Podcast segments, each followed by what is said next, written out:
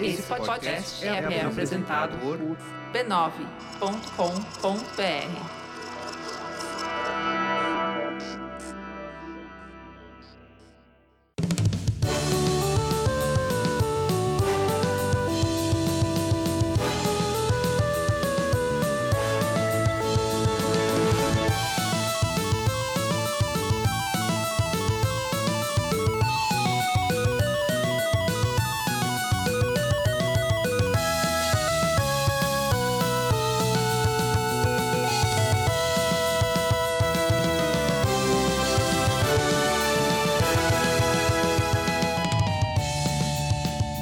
Ao vivo, Poco Pixel número 105. Eu sou o Adriano Brandão, do meu lado tá o Danilo Silvestre, tudo bom? Tudo bom, beleza? Maravilha! Qual que é o tema de hoje, Danilo? O tema de hoje é Por que as pessoas odeiam videogames? As pessoas odeiam videogames. Eu adoro videogames. Eu também. Quem são essas pessoas? Acabou? Eu não tenho. Tchau! Ninguém, ninguém odeia videogame. Por que odiaria? É tão legal. Não, tem um monte de gente que odeia videogame. Tem desde pessoas que acham que mais importante é ler o 1984 na rua, jogando bola, tudo ao mesmo tempo. Ao mesmo tempo, Ah. peão, E... bola e 1984. 1984. Até mães e esposas e professores e pastores e deputados, senadores, tem uma fila interminável de pessoas que odeiam os videogames e que acham que os videogames, junto com os millennials, são a causa de todos os problemas do mundo. E o Obama. é. Tem o Obama também? Oh, Tem o Obama. né? Eu não sabia do Obama. Não é do Thank you, Obama. sabe? então vamos lá, causas dos problemas do mundo: videogames, o PT, o Obama e, os, millennials. é. millennials, Isso, são todos esses os causadores de todos os problemas do mundo. Por que, que o videogame tá nessa lista? É isso que a gente vai discutir hoje. É, por- vamos por que secar que o o- problema. Por que, que os videogames são tão malignizados? É, de uma certa forma, é uma continuação de um episódio que a gente já fez antes sobre as mentiras que as mães contam, né? É verdade. mas que ele era mais anedótico e um pouquinho mais ligado à, à experiência da infância. Agora a gente vai falar um pouquinho mais sobre a visão que a sociedade tem sobre os videogames. Perfeito. Mas antes, a gente tem que falar sobre outra coisa. É sobre um outro problema que não é Millennium, Obama, o PT e os videogames, que é a gonorreia, que também é responsável por um monte de problemas no mundo. Por que as pessoas odeiam a gonorreia? É fácil, é uma doença chata, é, é né? horrível. Horrível, causa problemas mesmo. Mas não é sobre a gonorreia que a gente vai falar. Não? Não, não, não. Não, a gente vai falar sobre o mecenato esclarecido do Poco Pixel. Ah, bom. É, o mecenato esclarecido é muito legal e as pessoas adoram o mecenato esclarecido. Isso, ele, ele é solução para vários problemas. Exatamente. Ele só resolve principalmente o nosso problema, que é o problema de manter os podcasts ativos e funcionando. É verdade. Não é verdade? Opa. E aí, quando você apoia o Poco Pixel, e que de lambuja você apoia também o nosso outro podcast, que é o Debate de Bolso, acessa lá debatedebolso.com, você, além de resolver o pro- nosso problema, você resolve também o seu problema, que é o problema de participar do melhor grupo de pessoas já criado na história da humanidade. Você não participa do Mecenato Esclarecido no Facebook, então você tem um problema e nem sabia. É verdade, você tem um problema, você tem que participar do Mecenato Esclarecido porque é incrível e só quem é mecenas e apoia o Poco Pixel pode participar. É isso aí. O lance é que é muito fácil de você participar. É muito fácil. Você, Você, vai só lá- precisa de 1. Um, 10 reais. 2. Acesso à internet. Você digita lá apoia.se barra PocoPixel, dá os seus 10 reais que você já tinha separado pra gente, Separa antes. né? separa antes, e aí você vai poder participar do Mecenato Esclarecido. Não, É, Separa antes que a gente não quer dinheiro que vai te fazer falta. Se programa. é. Isso, se programa, se, se fizer falta, não doa. tá? Responsabilidade acima de tudo. Não fez falta, doa pra gente, porque você vai estar apoiando a, a criação ainda do, do- do- de dois podcasts, do Poco Pixel e do Debate de Bolso. E também vai poder participar do grupo do- de mecenas esclarecidos no Facebook, que é muito legal. Vai poder escutar a gravação do Debate de Bolso ao vivo Ao vivo participando com a gente. é participando com a gente, dis- discutindo com a gente. E o mais legal, nós- a gente tá mudando de equipamento de som, então t- as pessoas estão participando também da- dos, dos- dos bastidores das- da, gravação dos podcasts. Os problemas, dá pau, estraga, e v- iPhone frita. É o Acontece de circo tudo. do Poco Pixel. é. Isso, então c- vocês vão poder participar dos bastidores, ver como que a linguiça é produzida. Exato. E Porque agora se- ela está sendo produzida com novos equipamentos. Não, é exato. Então, então, não sai o mesmo gosto. é. Dá, dá novas histórias, exato. E pode- vai receber também o- os podcasts com antecedência. Olha que legal. Bacaníssimo. Você pode esfregar na cara da sociedade que você escuta a gente antes de todo mundo. Porque você é um mecenas esclarecido. Além de ser um mecenas esclarecido, já é um nome muito legal, né? Muito, porque. Eu sou um mecenas esclarecido. Porque mostra o seu esclarecimento. Exato. É pra dar uma camiseta, né? Sou um mecenas esclarecido. A pessoa Isso. mostrar orgulhosamente em sociedade. Perfeito. É isso mesmo. Então entrem lá em apoia.se barra PocoPixel e apoie você também essa grande aventura que é o PocoPixel e o debate de bolso. Boa. Legal? Legalzíssimo. Muito bom. Antes da gente descobrir por que os videogames são tão odiados, a gente tem que falar também da família B9 de podcasts, a qual o PocoPixel orgulhosamente pertence. É muito, muito legal, porque, sério, de onde vem tanta, tanto conteúdo de qualidade, tão variado e divertido por semana, a que não, se, não seja na família B9 de podcasts? E Tem solução pra todos os problemas que você puder imaginar. Olha, a solução para problema não tem, mas o que tem de problema que está tendo- sendo listado, principalmente lá, o mamilos, pronto, é problema. Muito problema. É, não- solução não tem, mas pro- problematização Isso. não Aí no falta. Bra- Braincast, Bra- Braincast é problema, lá vem mais problema. é problema disso, daquilo. Mupoca, mupoca é problema, sempre é problema. Mas é legal você ficar por dentro dos problemas todos. É, quem quer solução, né? Vamos, pro- pensando Vamos bem. pros problemas. Pensando bem, o problema é bem mais legal. Tá certo. Entrem lá em b9.com.br barra podcasts e veja esse cardápio incrível e infinito de podcasts que a só a família B9 traz pra você. Vamos. A gente entrou agora que o problema é tão legal, vamos fa- apontar os problemas dos videogames, né? Vamos dar os motivos que a gente odeia videogame, não é isso? o tema? Não, não é esse o tema. Não é esse o tema. Entrei na, na, na pilha de Aliás, problematizar. É. Tem um problema que é as pessoas muitas vezes não sabem como que escuta podcasts. Isso é um é, verdade. Isso é um problemaço. É um problemaço, mas eu tenho uma solução. Ah, Você mostra pras pessoas o Poco Pixel no Spotify, porque o Spotify todo mundo conhece. Você conhece o Spotify? claro. Todo mundo conhece o Spotify. A- até a- as velhinhas que tem lá, uma televisão lá, a Smart TV que ela comprou porque é grande, ela tem lá um ícone do Spotify. Botar as velhinhas pra ouvir o Poco Pixel vai ser Isso, divertidíssimo. É legal, porque pouco pixel no fundo é assunto de velhinha. não é verdade? Que no meu tempo, o Mario Não precisa ser de não idade, jogava o mas chapéu em ninguém, é, não. tem que ser, é velho de alma. É. É verdade, exato. O Spotify é mó fácil, você entra no Spotify, escreve pouco pixel, pronto, tá lá. Não, precisa, não tem nenhum trabalho pra você assinar o podcast, achar o feed e não sei o que, em um aplicativo esquisito, iTunes, Pocket, sei lá. Não, o Spotify, você escreve pouco pixel, tá lá, é muito fácil. Então, quer mostrar o pouco pixel pra alguém? Mostra no Spotify. Nossa, mais fácil impossível. Exatamente. Fechamos? Fechamos? Agora vamos descobrir por que as pessoas odeiam videogame. Bora lá.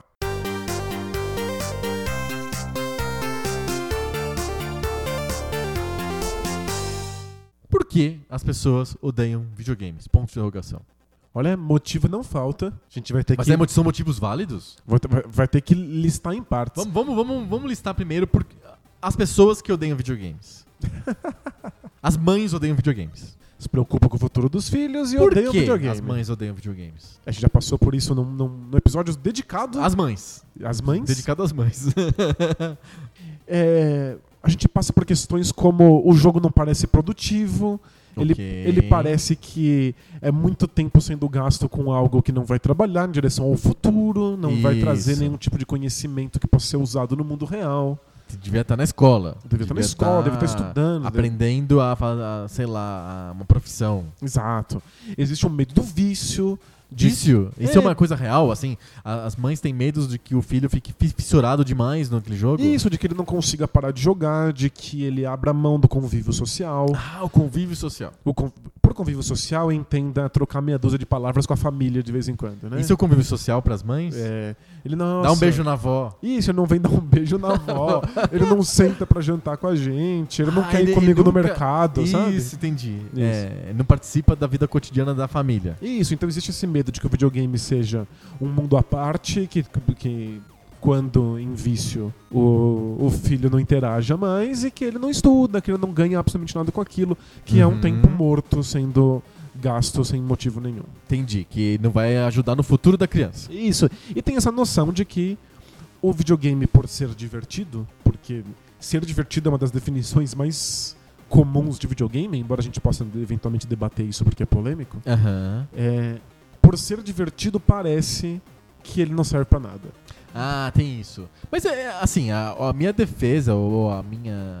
o Meu contra-ataque, vai, pra não ser defesa, é que jogar bola na rua, ou jogar peão, ou é, correr, fazer jogar de... O que mais brincadeira tem de velho?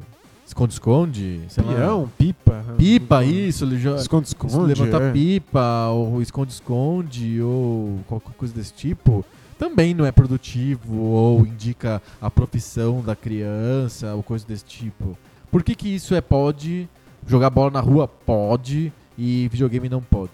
Então, acho que existem mães que têm medo do, do futebol na rua também. Tem? Tem, do tipo, meu filho não estuda, só fica jogando futebol. E se futebol é viciante, e essa pessoa só pensa em futebol o dia inteiro, tem isso? Existe essa Ah, não, não é comum Existe essa... isso. Nossa, é mais comum do que você imagina. Tipo, a gente vê esses discursos em paz e no- no- nas escolas, É, acontece. de futebol na rua, Sim, é que, de brincar de peão. Meu filho fica brincando de peão o tempo inteiro na rua, eu tô muito preocupado. é que não, não- não existe o brincar de. ou, ou jogar futebol não na rua existe mais. futebol na rua mais. Mas é tipo, é, ele joga na quadra da- do prédio o dia inteiro e não estuda. Acontece. Porém, o discurso do joga futebol na rua é suavizado porque futebol é saudável, ele tá em boa forma. E se o filho joga muito e é bom, socialmente já é aceito que isso pode ser uma opção possível. Você acha mesmo que as- os pais aceitam futebol na rua porque pode achar que vai vir o Neymar novo? E, olha, tem muito pai que acredita que tem um Neymar em casa. Não, é. isso eu sei. Tem Fica muito, orgulhoso. é. Nossa, meu filho é muito bom no futebol. Meu filho é muito bom e eu vou colocando na escolinha e tal. E aí você Ah. acha que vai acontecer alguma coisa. Não, não vai. Mas acontece às o que vezes. tem, mu- né? tem muito é, filho de escolinha no, no- no fu- no futebol Muito, hoje em muito, dia, né? muito, muito. É todos esses jogadores que tem nome e sobrenome, você sabe que veio da escolinha, né? Eu sempre falo do cara lá do Santos lá, não sei se tá no Santos mais, o futebol muda muito, mas o tal do Vitor Ferraz. Vitor Ferraz não é nome de jogador de futebol. É Nome de, que- de quem veio de escolinha de futebol. É escolinha, é isso. Botaram a criança na É, escolinha. é criança de escolinha. Sei, mas continua. Então, é, eu acho que o videogame tem essa questão ainda pro, pro, pros pais de que não aponta pra nenhuma possibilidade de carreira futura, não faz bem pra saúde.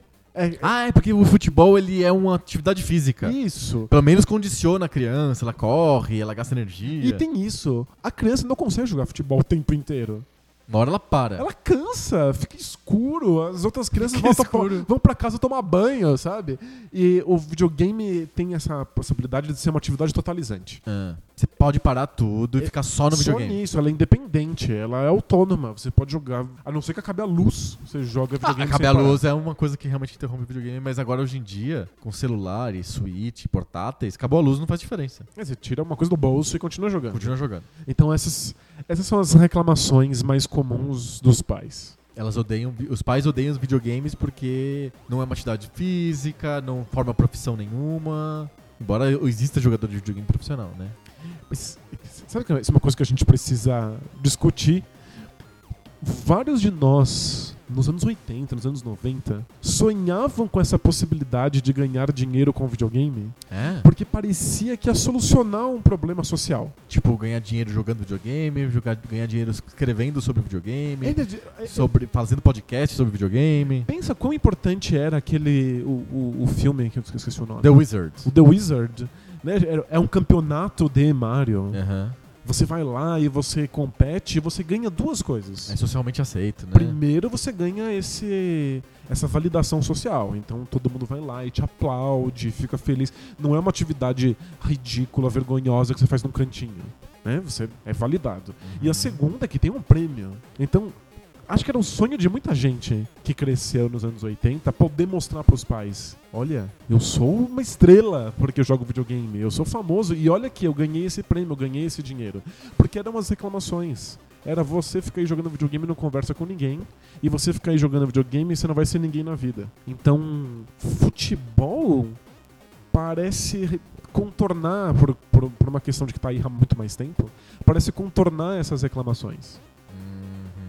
Você interage com as pessoas, É mais jogando social porque tem um futebol. grupo, tem lá quatro pessoas. e cinco, sei todo lá. mundo fala de futebol, e todo mundo gosta de futebol, é o assunto, a língua franca brasileira. Aham, E existe a possibilidade de que isso vire dinheiro depois, sabe? É o entendi. videogame, então você falou, existem jogadores profissionais de videogame? Existem. Mas são exceção, São são, um exceção, mas pouco conhecidos. Cada vez mais se torna um discurso, um discurso possível. Uhum. Tava vendo o documentário, que eu recomendo, que é o Free to Play, que é um documentário que inclusive tem gratuitamente no, no Steam, quem, quem quiser assistir. Legal. É, falando sobre jogadores profissionais e de como a possibilidade de ganhar dinheiro com isso muda o status do jogo pra eles em, em família. O quanto você poder falar assim, olha, eu eu tô na faculdade, mas eu jogo 8 horas por dia de Dota. Mas o fato de que eu sou patrocinado e eu vou pra um, pra um campeonato faz com que a família aceite uma coisa que de outra maneira seria completamente invalidado. Uhum. Então acho que ser profissional, a possibilidade de ser profissional Ajuda ajuda, na É, respeitabilidade da atividade. Isso. Tá,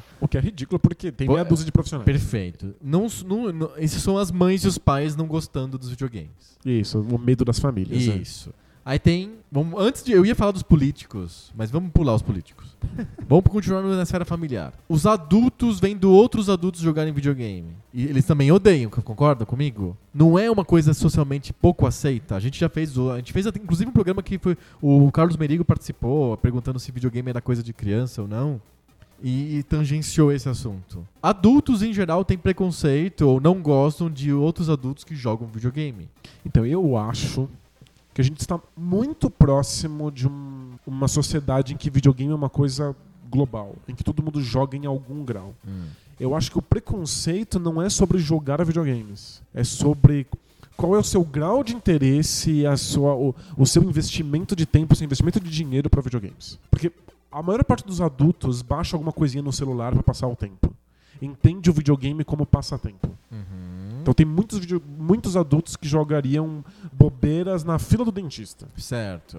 Agora, a ideia de você voltar pra casa, ligar a televisão principal da sua sala e dedicar seu tempo a isso e comprar grandes consoles. A maior parte das pessoas que joga jogos de celular gasta zero reais com isso. Tem algumas pessoas que gastam fortunas e aí eu Sim, comprando mo- moedinhas e sementinhas e não sei o quê. E aí o mercado sustenta, mas a maioria das pessoas gasta Fica zero vendo mangos. anúncios. Então, existe um preconceito sobre esse adulto que compra todos os consoles e gasta muito dinheiro com, com esses jogos e gasta muito tempo, passa todas as noites jogando quando volta do trabalho. Esse é um adulto que é considerado, de certa maneira, infantilizado ou, Isso. ou desligado Que da é sociedade. um adulto que consegue excitar os lançamentos, que, que fica empolgado quando sai um jogo novo, Isso. que, sei lá, vai na loja e compra uma caixinha com o jogo, e aí tem dificuldade de just- compra um videogame novo, sei lá, saiu o Switch, eu quero comprar um Switch, e aí tem que justificar o gasto pra mulher, por exemplo. Isso. Eu acho que vai ser difícil você encontrar hoje um homem adulto que não ache minimamente legal jogar FIFA ou, ou, ou PES. Mas, pra além disso, algum interesse nos videogames que seja mais do que o anedótico, do que o, De vez em o, quando. de vez em- o casual, aí você já começa a ter algum tipo de preconceito. Aham, entendi. E, mas por quê? Qual, que- de- qual que é a origem desse preconceito? Que o preconceito existe, eu entendo. Mas qual que é o motivo de adultos não gostarem de outros adultos que jogam videogames? Por que, que as esposas, por exemplo, são tão desconfiadas de maridos que jogam videogame? Eu tô falando esposa e marido, mas pode ser o contrário também. Mas é que geralmente é mais comum o, o menino gostar de videogame quando criança e vira um, um homem adulto que joga videogame. E as meninas, por algum motivo que a gente tem que discutir num outro pouco pixel, as meninas parecem que são ligeiramente mais afastadas. Pelo menos na nossa infância era assim. Ah, sem dúvida, acho que isso é um- um- existia um traço muito forte de machismo quando isso começou lá no- nos, nos anos 70 e 80. Aham. né? Eu acho que esse, esse cenário tem, tá mudando, mudando com uma velocidade bem alta. Legal. mas a gente ainda pega é, na nossa geração os, os resquícios disso. né? É, eu acho que existe uma associação de videogame com a ideia de brincadeira, Certo. de querer uma brincadeira. E já são alguns séculos de que a brincadeira foi malignizada e passada para uma atividade meramente infantil. Eu concordo com isso. Você tá querendo- Eu acho que tem uma outra.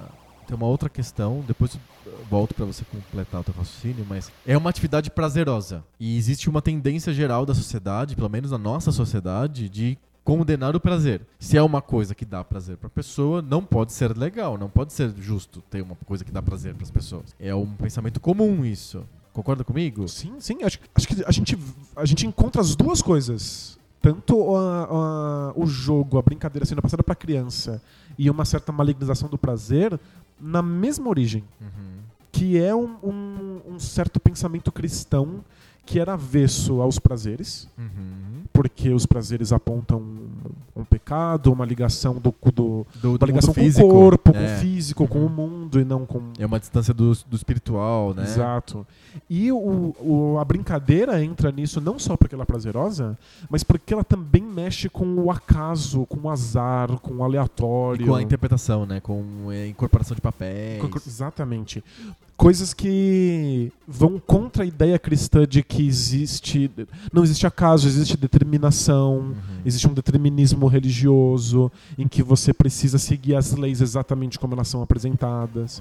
Né, o jogo é uma apresentação de, de leis humanas completamente caóticas que você nunca sabe quem vai vencer. Então houve um momento histórico em que os jogos foram cada vez mais aparecendo nos textos religiosos, nas imagens religiosas, associadas a uma ausência de espiritualidade.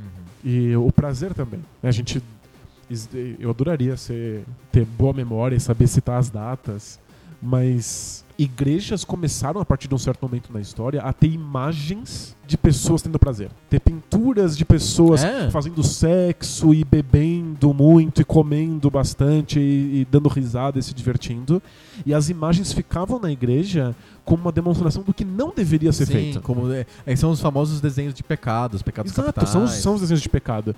E as pessoas iam e ficavam olhando pra essas coisas, nas- naquele misto de eu, s- eu tô vindo aprendendo, né? Essa imagem fica como uma lição do que não devo fazer, mas ela também fica ali como uma imagem do desejo, da, Uhum. da coisa que dá vontade, da tentação. da tentação.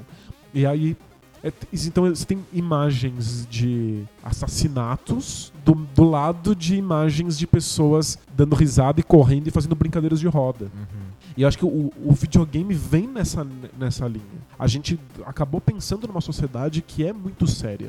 E os prazeres vão sendo permitidos só quando eles são de total e completo acordo social. Uhum. Então a gente, a gente permite o futebol. A gente permite que as pessoas joguem futebol e que elas torçam por futebol e elas param religiosamente pra assistir o futebol no domingo. Mas isso só acontece porque a gente falou aqui que o futebol é língua franca. A gente no Brasil. no Brasil. A gente abriu à força um, um parêntese na- nessa seriedade pra que isso pudesse acontecer. Que a princípio seria só prometido no carnaval, né?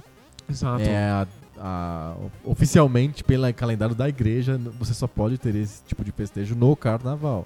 É o período que dá de escape do, do mundo nesse, no ano. E só. Perfeito. Então, Você você tem textos no final da Idade Média associando as brincadeiras, os jogos, exclusivamente com a criança. Porque a criança nasce no pecado, a criança nasce nesse Uhum. acaso e no aleatório, e aí o que cabe aos adultos é ir ca- carregando aos poucos essa criança rumo à seriedade, à, à- à religiosidade. Uhum. E isso levou, inclusive, à à invenção do conceito de infância. Porque não é um. não é uma coisa dada. Não, não. A A- infância não é nat- natural, né? É, não- É um ser humano como qualquer outro ser humano. Isso. A gente inventou que eles têm acesso a outros tipos de atividade. Isso é muito forte em várias culturas, não é só na cultura ocidental, não. É muito engraçado ver a relação do japonês com a infância. Discorra. O, ja- o japonês, ele, ele é muito livre, é, como que eu posso dizer? Ele, é- ele é muito li- é, ele é muito permissivo pras, com as crianças. Até uma certa idade, as crianças podem tudo. Tudo, tudo, tudo, tudo, tudo, tudo, tudo. Os pais são pu- muito pouco disciplinadores e, tipo, as crianças, as brincadeiras acontecem, assim, tipo, muito fortemente. É muito engraçado isso. Aí tem um momento que vira a chave completamente e aí entra-se num mundo muito sério e super disciplinado. E aí os, os adultos japoneses têm nostalgia de quando eram crianças e que podiam fazer absolutamente qualquer coisa que quisessem. Faz sentido. E aí, é, o mundo japonês é um mundo muito dual, assim, a cultura é muito curiosa, em que ou é muito quadradinho certinho, ou é muito aleatório e doido e doente. e a gente vê isso no- nos próprios videogames mesmo.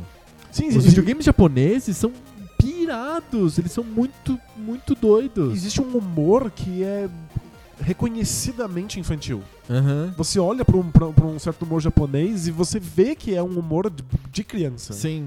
E é o humor que, que se coloca nas coisas adultas, porque quando você quer fazer piada, você remete a um tempo anterior, né? Sim. Faz sentido. E aí eles têm. Ele e é- não consegue entrar no meio termo, hum, entre aspas, natural, saudável. Sei lá. É sempre um extremo.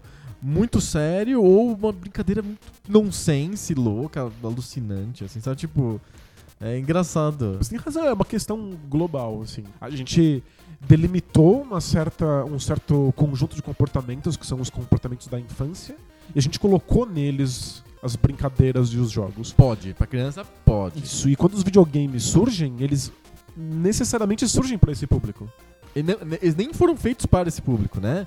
É, quando eles, os videogames foram criados nos Estados Unidos, era pra diversão, primeiro dos técnicos que estavam montando aqueles equipamentos, e depois pra botar em bares. É, não, eu re- refaço a, a frase. Quando eles começam a ser vendidos comercialmente, Ah, sim. Quando você começa a ter consoles e jogos, aí as propagandas já começam a ser, olha, compre você que é endinheirado para a sua família, para dar para os seus filhos, para que eles Isso, tem joguem. coisas educativas. É, o fato do que o jogo está no bar é justamente porque o bar é esse ambiente em que você permite o prazer. descontrole, o prazer, O prazer. em que você sai das regras duras da, da vida social. Um adulto que bebe cerveja no bar e joga videogame, joga Donkey Kong ou Pac-Man, é, ele, ele pode porque tá no bar. Ele se deu essa liberdade de p- passar duas, três horas na semana dele no bar. E é muito adulto isso, como diria a Peppa Pig. É muito adulto.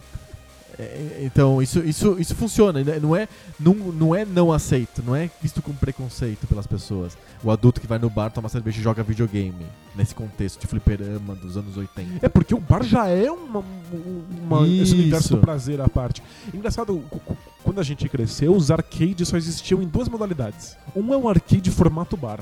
Isso, as Em pessoas que fumando. É As pessoas fumam e bebem, tem um monte de adulto, e é como se fosse um. Submundo. É um submundo, é, é- é uma porta pra uma outra realidade. Isso. A realidade do prazer e da luxúria, sabe? Isso. E a outra possibilidade era É o, um ar- parque de diversões. era o arcade parque de diversões em que as crianças corriam pra todos os lados. Isso. E você vê, a- as crianças jogam arcade ao mesmo tempo que seguram balões. Isso. Então, ou eu É o arcade junto com aquela brincadeira de acertar o, o sapo, o peixe que sai do um buraco. Exatamente, ganha aqueles tickets que você Troca, troca por ursinho urs- de pelúcia. Exato. Então é ou é um comportamento infantil ou é um comportamento subversivo Aham. de um adulto que remete ao prazer da infância. Aí pensa no adulto que hoje incorpora o videogame na sala de estar. Tem lá um Playstation, sei lá, um Xbox na sala de estar da casa dele. E ele, com- ele cultiva aquilo, como cultiva-se vinhos, ou cultiva-se carros, ou cultiva-se futebol, e gastronomia, e coisas gourmet, e cultiva-se videogames. E de todas essas coisas que eu falei, só videogames é considerado uma coisa Hã? Seu marido gosta de videogames? Como assim? Que, que criança que ele é? Ele é infantil? Então, é- Porque carros é muito adulto. Ou é, vinhos é muito adulto. é porque, embora todas essas coisas sejam prazeres e elas tenham aos poucos encontrado o espaço social delas, o videogame é a única coisa que ainda tá ligada à brincadeira. E a brincadeira ainda é- tem caráter extremamente infantil. Ainda faz parte de umas características que a gente remete à infância, Futebol, à invenção não. da infância. Futebol não é infantil. É, a- o futebol. Ou Fórmula 1. Agora a gente tá gravando na fi- no fim de semana da Fórmula 1 em São Paulo. A cidade tá um caos. Né? Tipo, tá muito cheia. Por, por tam- é, se eu não me engano, a Fórmula 1 é o evento que mais traz pessoas. A Fórmula 1 é a parada gay. Então, o, o esporte competitivo, o esporte profissional, ele foi entrando na sociedade com um grau, um grau de extrema seriedade. Olimpíada não é uma gincana? Passa o repasso do Gugu de du- duas semanas? É uma gincana gigantesca que, hum, por sorte, não envolve geleca. Mas poderia. Poderia envolver geleca. Envolve água, envolve terra, barro. Mas é, é- é incrível como são coisas sérias. Como todas as pessoas envolvidas tratam isso com seriedade. Tem ministro, né? Tem ministro de estado, de esporte, É, coisa e desse tipo. Existe um código de ética e, um- e uma certa etiqueta, e a gente faz em termos de ritual, e aí entra a pessoa correndo com a tocha e todo mundo aplaude. E aí, e- ó, qual que, qual que é o, o disfarce social político pra a gente gostar da grande gincana olímpica? É que o esporte, ele forma as crianças. Ele cria caráter nas crianças. Porque ele ensina seriedade a partir da brincadeira infantil. Isso. Então você a criança brincando, ela é o caos. É, é puro caos. Ela é pura aleatoriedade e, portanto, se você remete lá à Idade Média, ela é contra toda qualquer, qualquer religiosidade. Uhum. Mas você- se você ensina ela o esporte organizado, você está carregando ela pela mão rumo ao, à seriedade. E essa seriedade pode ser usada em outras coisas. É disciplina. É Então disciplina. tem que treinar, tem as regras, tem um árbitro. É, é isso que torna a coisa é, palatável, uma brincadeira palatável, porque não é só bater bola. É, é bater bola organizadamente. Eu, eu acho que é, Representando a sua pátria. eu acho que é nesse, nesse sentido. Eu acho que a gente ainda tem muitos problemas com o jogo, a brincadeira, o videogame associados a só uma atividade Mas infantil. vou- eu vou, vou- eu vou extrapolar agora, porque eu gosto de, de estressar e pegar esses exemplos. Você é um grande fã de jogos de tabuleiro. Sou. As pessoas têm preconceito com adultos que jogam jogos de tabuleiro? Depende em qual local, em qual sociedade. Tá, vamos lá. É... Na sociedade brasileira. Na sociedade brasileira, m- muita gente. É uma coisa extremamente de nicho, porque tá muito associada com os jogos que a gente jogava quando a gente era Banco criança. imobiliário de criança. Exato. É, embora Aí você tenha explica, mais... não, esse aqui é um jogo do designer alemão, ele é super difícil, é pra adultos sérios e que tem um PHD e Isso, tal. e aí a Não, pessoa... não, não, é banco imobiliário. Aí a pessoa dá um sorrisinho de canto de boca E fala, aham, e fala, puxa, é, você é, tá- né? você tá comprando esse monte de peça aí, essas coisas de cartolina pra ficar jogando um joguinho. Aham. É joguinho, né? É. Então, por sorte, é, como você falou que os japoneses olham pra sua infância com muita Muita Uhum. nostalgia. nostalgia, a gente tem cada vez, cada vez mais pessoas que olham pra essa infância com nostalgia. Uhum. E falam assim, caramba, mas eu gostava muito de jogar videogame e jogos de tabuleiro quando era criança, né? Ah, eu mereço um pouco de, de, de prazer, né? Meu trabalho é tão foda, a vida tá tão É, vira um difícil. escape, igual o bar.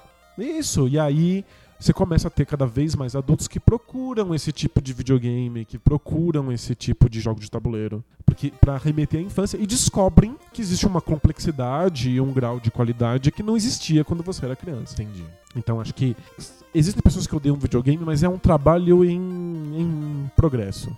E, e- e- e eu mudar de tabuleiro pra poker ou cassino. É, então aí você tem o, o estigma do, do jogo de azar, que tá, tá muito associado com os valores cristãos colocados no capitalismo. Que é. que é o fato de que nós somos criados com a ideia de que você precisa ter aquilo que você merece ter, Uhum. aquilo que você se esforçou pra ter. E o jogo de azar não, né? Você simplesmente ganhou o dinheiro do nada. Exato, você simp- simplesmente surge, então ele é extremamente malignizado. Ele só é permitido, o cassino só é permitido é, quando alguém poderoso percebe que isso é uma maneira viável, legítima, digna de ganhar dinheiro. Mas a pessoa que joga fica sempre presa ao estigma social. de o quem tá frequentador jogando. de cassino ou o jogador. Um jogador de pôquer, ele, ele é mais ou menos bem aceito hoje. Então, mas pensa o, o trabalho. Como esportista, o Tá, sei lá. trabalho que deu para que o poker fosse associado ao esporte. Então acho que a gente pode traçar historicamente quando isso se dá, porque o poker por muito tempo foi uma brincadeira, um jogo de puro azar, Era um jogo de azar de Su- aposta. A única Su- graça do pôquer seria apostar e ganhar. super malignizado. E aí um jogador que, que- que- cujo sobrenome é Moneymaker, É o Moneymaker. ele ganhou uma série de campeonatos em sequência e ele começou a mostrar que p- para pro público em geral que não se tratava de azar, em que um cara que era realmente bom podia sempre ganhar os mesmos campeonatos. Uhum. Não era aleatório. E aí a, a ESPN começou a transmitir esses campeonatos e mostrar esse cara jogando. E aí a- a- chegou um momento em que você reconhecia sempre as mesmas caras. Eram sempre as mesmas pessoas que chegavam nas, mes- nas mesas finais. Porque eles eram bons. Quando eles eram bons. Aí começa a sair livros de estratégia. Aí você começa a olhar pro, pro poker com outros olhos. Olha, eu posso treinar de disciplina e eu posso saber matemática para calcular na minha cabeça as porcentagens, as probabilidades. E aí ele co- começa a mudar de caráter. Ainda tem gente que ganha dinheiro jogando poker online, Tem um monte de salas de poker online. muito, e dá bastante dinheiro mesmo. E quem é bom e quem tem grana para investir consegue viver disso. Mas ainda existe um, um estigma, ainda existe um, um grau de preconceito. É? De que não é trabalho de verdade. Aí as pessoas escondem, v- não falam de onde conseguiram esse dinheiro, fala que é um bico, ou sei lá. Entendi. Mas é. Mas como, como diversão, eu vejo muitos amigos que assumem pôquer como diversão e tem a rodada de pôquer na quarta-feira. Aham. E eles fumam charuto, tomam uísque e, e assim como assumem que são, gostam de bebidas e drinks e co- comidas que fazem em casa no sábado, no domingo, Sim, sim. mas não videogame não entra nesse cardápio. É, acho que, acho que ainda não. Ninguém né? põe foto no Instagram, estou aqui jogando Mario novo. não é? Não, faz sentido. É, algumas pessoas, sim, mas é, eu acho que é, de fato é um trabalho em progresso. Porque a gente tá falando aqui de valores. São valores da sociedade. E eles acabam aparecendo nas, Uhum. na- em como a gente julga as coisas que existem, que estão disponíveis socialmente. Então, poker passou por um estigma e já foi considerado subversivo e agora tá cada vez mais dentro do, do, do mainstream e aí você faz uma rodada de poker na- por semana e tá tudo bem. Videogame foi muito associado a brinquedo, à infância, à perda de Os tempo. jogos são muito desenhados pra crianças. Pega o Mario, que a gente falou o tempo Sim, inteiro. sim. O Mario pra um adulto que não conhece, que não participou, que não tem essa nostalgia da infância, ou nostalgia dos anos 80, olha e fala assim, que é um monstrinho, um, mon- um mundinho feliz e gordinho, tudo, tudo fofo e... Isso é pra crianças pequenas, né? E, e pessoas, porque eu falei, videogames estão cada vez mais totais, todo mundo joga um pouco. Mas as coisas que as pessoas jogam, os São Candy muito Crushes abstratas, da vida, né? são esses são, são jogos bem Bem simples, que re- neutros, re- né? neutros, que remetem mais a uma brincadeira infantil, que, n- do qual você não pode tirar nada que não seja um prazer óbvio e, e momentâneo. Então você julga esses, eh, eh, esses jogos por aquilo que eles te dão. E eles te dão um, um prazer raso e, e instantâneo que a gente não quer que apareça muito na sua vida. Você não vai se orgulhar porque você está jogando muito Candy Crush. Uhum. Candy Crush não. Não tem um hobby do Candy Crush, eu acho. É, acho que embora todo mundo jogue, sabe? Sim. É uma coisa absurda. Então, o- acho que os videogames estão mudando de, de faixa. Eles estão se tornando cada vez mais algo que você pode encontrar valor em si, que não seja simplesmente o prazer que ele te causa. Uhum. E quanto mais sérios eles vão se tornando, quanto mais eles podem ser vistos de maneira séria, quanto mais a gente pode vir aqui e debater sobre eles de maneira inteligente, mais eles vão se tornando parte do mainstream e aí mais a gente pode eventualmente admitir que eles são também puro prazer e não tem problema. Uhum. Sabe, depois que o esporte entra na sociedade com seriedade, que a gente debate os valores que eles, que eles trazem, como eles representam aquilo que a gente deseja na, na sociedade, na nossa cultura, eventualmente você pode falar assim: não, eu jogo futebol porque é da hora mesmo. Mas É que é sempre, é, né? Ah, eu jogo porque eu tomo cerveja com os amigos depois. O futebol é a desculpa pra reunir as pessoas. Sim, sim. Mas é- Ninguém liga pra isso. Você pode falar isso normalmente que ninguém liga. Vai chamar os amigos em casa pra jogar videogame e tomar cerveja e fazer coisas muito adultas. mas acho que tá ficando, tá ficando mais comum. Mas é um processo que passa. Até assistir o Game of Thrones é normal, assim, chamar os amigos pra assistir Nossa. Game of Thrones. Pensem como Game, Game of Thrones seria completamente impensável como fenômeno social há 15 anos atrás. Verdade. Sabe, é, é porque Game of Thrones tenta se descolar, né? Tipo, todo esse universo de fantasia medieval nasce com O Hobbit, que é um livro voltado pra Pra crianças. crianças, sim. E quando Dungeons and Dragons surge, quando o RPG surge, v- vamos jogar como se nós estivéssemos interpretando personagens dessa história infantil que é O Hobbit. Sim. Tá totalmente cercado de, de estigmas porque parece uma brincadeira de criança. Você tá fingindo que é um personagem, que nem a criança brinca de, de bandido e mocinho. E você tá interpretando personagens de um livro infantil. Mas isso vai ficando cada vez mais sério e exigindo cada vez mais regras e cada vez mais dedicação e as pessoas começam a falar disso publicamente, elas começam a ter orgulho disso. Mas é um processo enorme até que você tenha uma fantasia medieval que se trate com a mais completa e absoluta seriedade. Sim. O Game of Thrones tem um Os dra- dragões estão lá, mas né, todo mundo acha como se fosse uma, uma coisa que acontece, sei lá, no, no, no, no Leblon. É, Se eu falo que assim, a série tem dragãozinho, a gente morre da risada e acha que é uma coisa infantil. Mas eu falo assim, não, a série tem muita nudez, violência explícita e fala de temas de política muito complexos. Você fala, nossa, talvez eu queira assistir isso. É que- e dragões. E dragões. e a magia, e etc. Então, isso vai entrando. Quando se recobre de uma certa camada de seriedade, a gente começa a desassociar isso da infância. E são séculos de coisas sendo associadas à infância como se elas fossem negativas. Uhum. E agora Game of Thrones tá aí, e as pessoas querem debater isso, e eventualmente elas vão jogar videogame tranquilamente com os seus amigos adultos, como se elas jogariam poker ou como Você assistiriam acha Game que of isso é, Thrones. é- é o futuro que vai acontecer? É. E eu acho esquisito, a gente tá aqui. Eu tô tentando não julgar, eu tô tentando mostrar o trajeto. É esquisito que isso tenha que passar por uma camada de seriedade pra acontecer. Eu acho que sim. É, é ter que des- desassociar da infância, né? É, é quando o, S- o Steven Spielberg foi lá e falou: caramba, esse tal de Ico aí, que saiu pra PlayStation 2, é realmente uma obra artística que as pessoas deveriam conhecer. Vou Uhum. pensar em fazer um filme sobre isso. Aí as pessoas começam a olhar e falar: caramba, videogame pode ser assim também. É quando a pessoa que joga Candy Crush começa a admitir que, bom, talvez existam jogos complexos mesmo que eu não os jogue ou eu não os conheça. Você começa a respeitar mais o cara que se dedica a, a colecionar videogames ou debater videogames. Uhum. Mas é sempre com essa camada de seriedade. É sempre a infância sendo essa coisa à parte do, do qual a gente quer se distanciar pra ganhar algum tipo de respeito. Tá, a gente falou sobre famílias que não, não gostam de ver os seus filhos jogando videogame. E, e o que a gente fala de pessoas que foram impedidas de jogar videogame na infância e que assumem esses valores? Então, a gente tá falando do Twitter, esse podcast todo é dedicado a uma figura aqui que escreveu no Twitter aqui.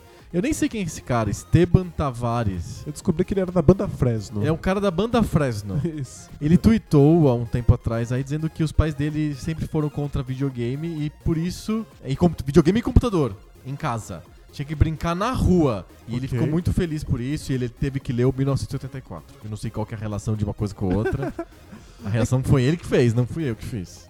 Eu acho que tem, tem duas Como que ele, é? relações. por que, que ele absorve essa, essa, essa, essa visão e por que, que ele acha que é positivo ficar na rua e negativo ter videogame e computador? Ele inclu- incluiu os computadores nessa. E computador em casa. Ele fez duas associações. Ele fez uma associação de videogames e computadores como alienantes, essa coisa que deixa você separado da sociedade, que você fica trancado no seu quarto, não faz mais nada, não interage com ninguém. E Então, a tipo, rua é o contrário disso. a rua ao contrário disso, o ambiente da pluralidade, da sociabilidade, etc. E ele faz essa associação de jogos de videogame e de computador como infantilizantes. Aham. E, em contraposição a uma, uma outra vida adulta e séria em que você leu 1984. Entretanto, esses São dois preconceitos acontecendo aí ao mesmo tempo. Um é o videogame te aliena, e o outro é o videogame não te coloca em contato com as coisas adultas importantes. Tipo, 1984. 1984. Entendi. É, é isso.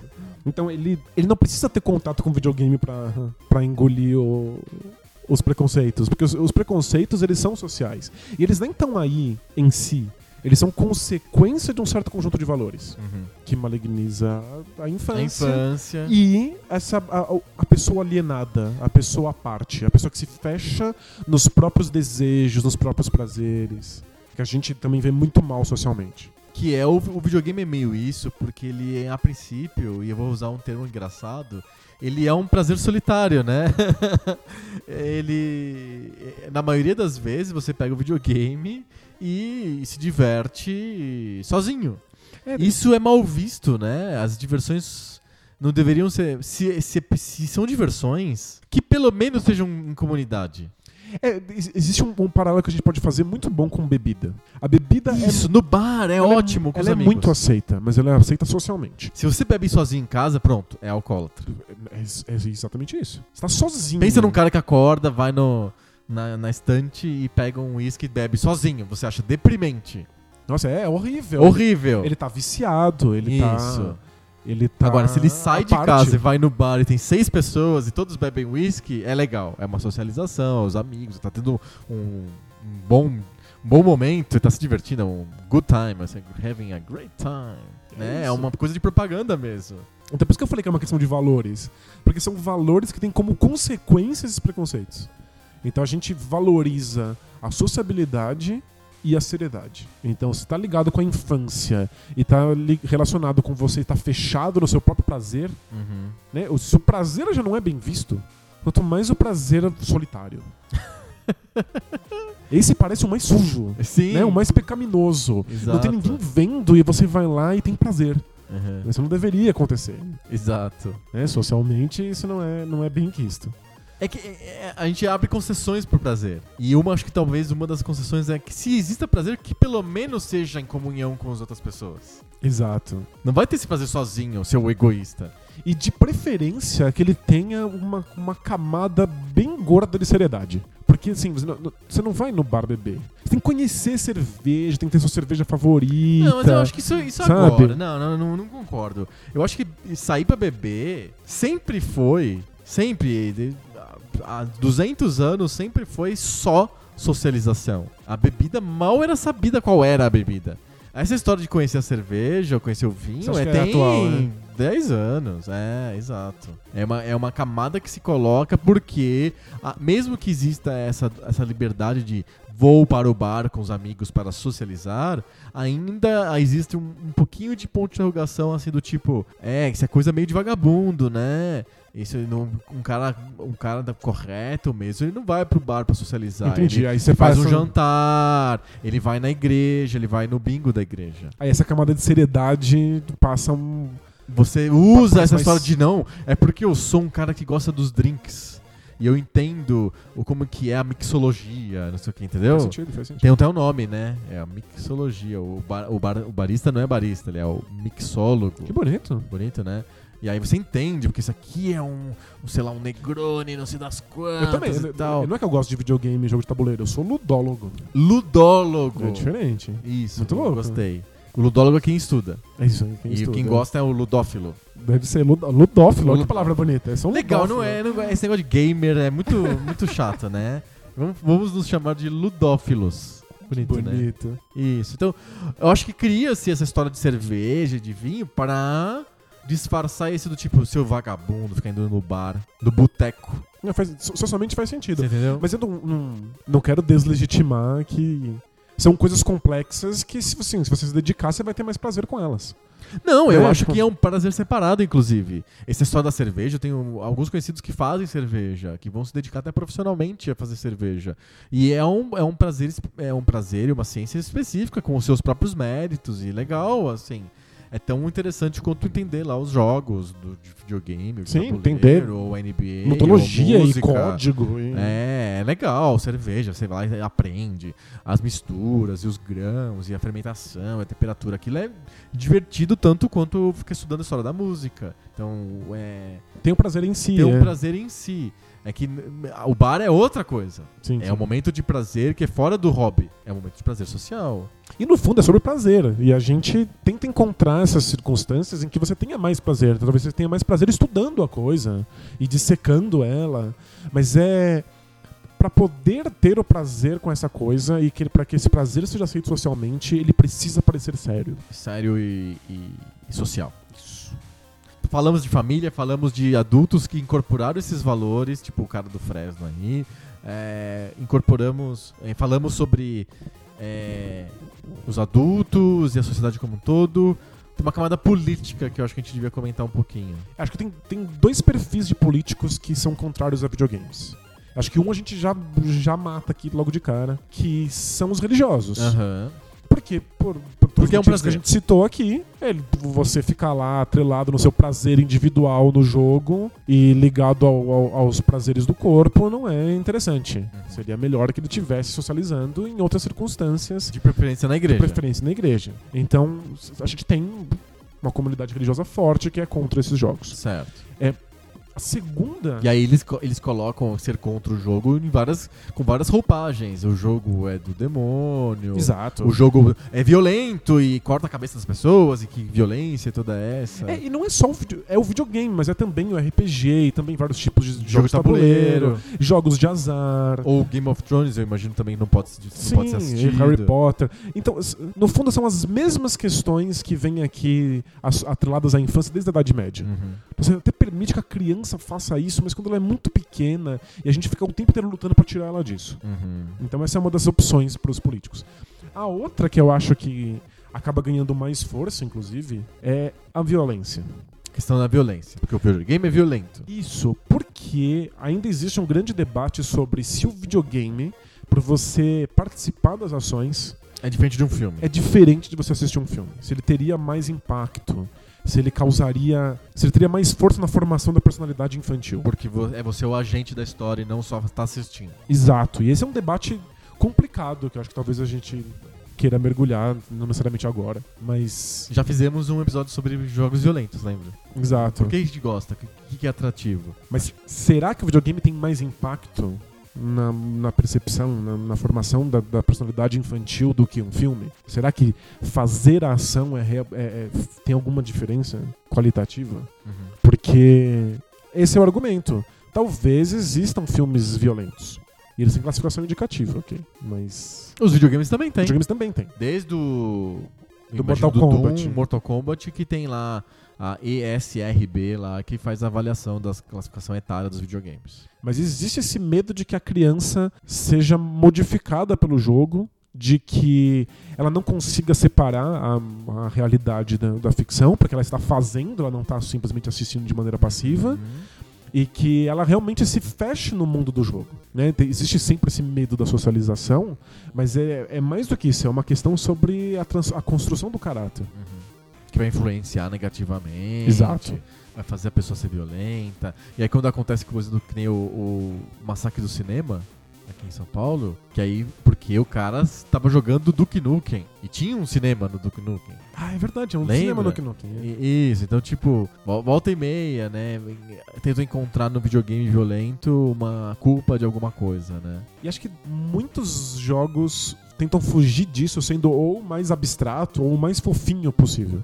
LOL poderia ser realista. League of Legends poderia ter gráficos realistas em que o personagem que morre sangra no chão. E não, vira uma, uma névoa azul, assim. Não, é tipo, é, é super mágico e bonitinho, e os personagens são todos. Tem aquele character design de, de desenho japonês, todo mundo é, é- é fofinho antropomorfo Aham. e tentando desviar um pouco das possíveis acusações. É, acaba sofrendo a acusação de que é um jogo viciante, que as crianças ficam alienadas enquanto jogam. Uhum. E, mas eu acho que é- é- esse é então, o a- medo. a, política acaba indo pra esses dois lados. Ou o moralismo religioso, Ou esse impacto. ou a questão política. É, política. Violência. É, o medo da violência. Isso. Acho que o, o impacto na formação da criança. Não necessariamente com a violência, mas pode ser também na, na questão do vício. Uhum, perfeito. E aí, a imprensa e etc., a escola, eh, a gente pode enca- encaixar nesse, nesse hemisfério político da coisa. Eu posso f- falar como, como professor que a gente recebe os relatos dos pais Né, Meu filho ele joga muito videogame. Meu filho joga videogame e não faz a lição, ou então meu filho n- joga videogame e não dorme. E aí ele chega na escola, e a gente sabe que ele tá com sono, ele não presta atenção nas aulas, etc. Então isso é um- uma preocupação que os adultos têm, que é o fato de que o- a criança não consegue se desligar do jogo. Uhum. Ela não consegue dosar. Ela, a gente, supostamente nós adultos, jogamos videogame e a gente sabe quando a gente deveria parar, porque a gente tem outras obrigações. A vida urge, os boletos não se pagam sozinha. Isso. Mas a criança não teria essa possibilidade. Ela não sabe quando parar. Então, se você dá uma coisa que é muito atraente pra ela, que é muito divertida, por que que ela desligaria? Entendi. E o filme termina. O livro acaba. E o videogame não, ele é absorvente e puxa a pessoa Ele é cada infinito, vez mais. né? E eu- não existe também uma, uma, uma visão, como que eu posso dizer, distorcida do adulto que acha que a, a criança jogou duas horinhas e acha que jogou o dia inteiro videogame. Sem dúvida. Mas a- Aí tem uma, uma- A gente até já falou disso, que é uma quantidade louca de recalque. Uhum. A- Por que a seriedade é característica dos adultos e a brincadeira só tá renegada às crianças? Existe mu- muita dor de cotovelo. Aham. Adulto olha pra criança com. um se divertindo e fala que merda, não, eu vou tirar. as-" Aliás, é bem comum isso, né, de adulto de tirar as crianças da- do prazer delas para por motivo nenhum, por zero motivo. É, mas é- Entende, o adulto, É, passou, acontece isso com uma frequência enorme. o adulto passou o dia inteiro no trabalho, sofrendo, é uma bosta, trabalhar é uma desgraça. Aí você chega em casa e tá até seu filho lá, Tá se Pass- divertindo. passou a tarde inteira se divertindo e continua se divertindo lá com o videogame dele na- na- no quarto. Ó, Imediatamente vem, o quê? Eu tô trabalhando pra caramba, sofrendo pra burro e ele tá aqui jogando? Que coisa absurda, tira esse videogame, vai sofrer também. É, vai ter que co- vai ter que, sei lá, comer aqui comigo, jantar aqui É, vai, comigo. tra- vai trabalhar, vai estudar, vai lavar a louça, vai fazer qualquer tipo de coisa. Sim. né? Então e- e- existe uma quantidade bem grande de recalque. É claro que os adultos queriam estar se divertindo e tendo acesso a essas coisas que são a- atreladas ao mundo da infância muito mais do que a gente tem. Né? Mas é socialmente difícil. Não só falta tempo, mas também sobra preconceito. né? Exato. Soluções pra gente encerrar? Eu acho que o- os jogos se- se atrelarem à seriedade ajudou muito em eles serem cada vez mais aceitos. Mas é- aí vira volta pra violência, tipo Call of Duty, né? Não é um, um videogame fofinho, infantil, mas aí ele é acusado de ser muito violento. É, co- acontece, mas eu, eu odeio que tenha que ser por esse caminho. Mas eu admito que é um caminho que funciona. É, jogos que. to- Assassin's Creed tratando de temas históricos. Aí a pessoa acha que é educativo. É, parece educativo, parece mais sério. Você começa a ter um, um cara que pa- joga o jogo do Game of Thrones. Ele fala, não, mas olha, É o Game of é o Game Thrones. of Thrones e é uma história escrita pelo J.R.R. Martin, mas não tá na série nem no livro, é escrita s- exclusivamente pro jogo.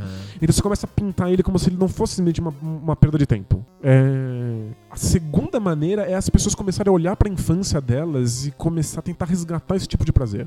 E eu acho que a gente vê isso acontecendo cada vez mais. É.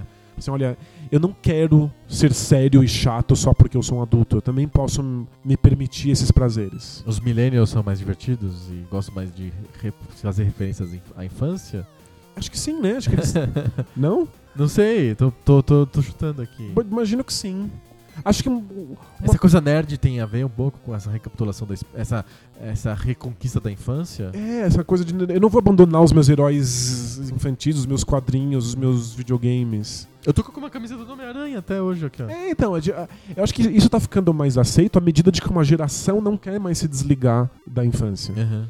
E isso tem algumas consequências medonhas. Tem pessoas que realmente se negam a crescer, que se negam aí- a assumir aí é responsabilidades. complicado, aham.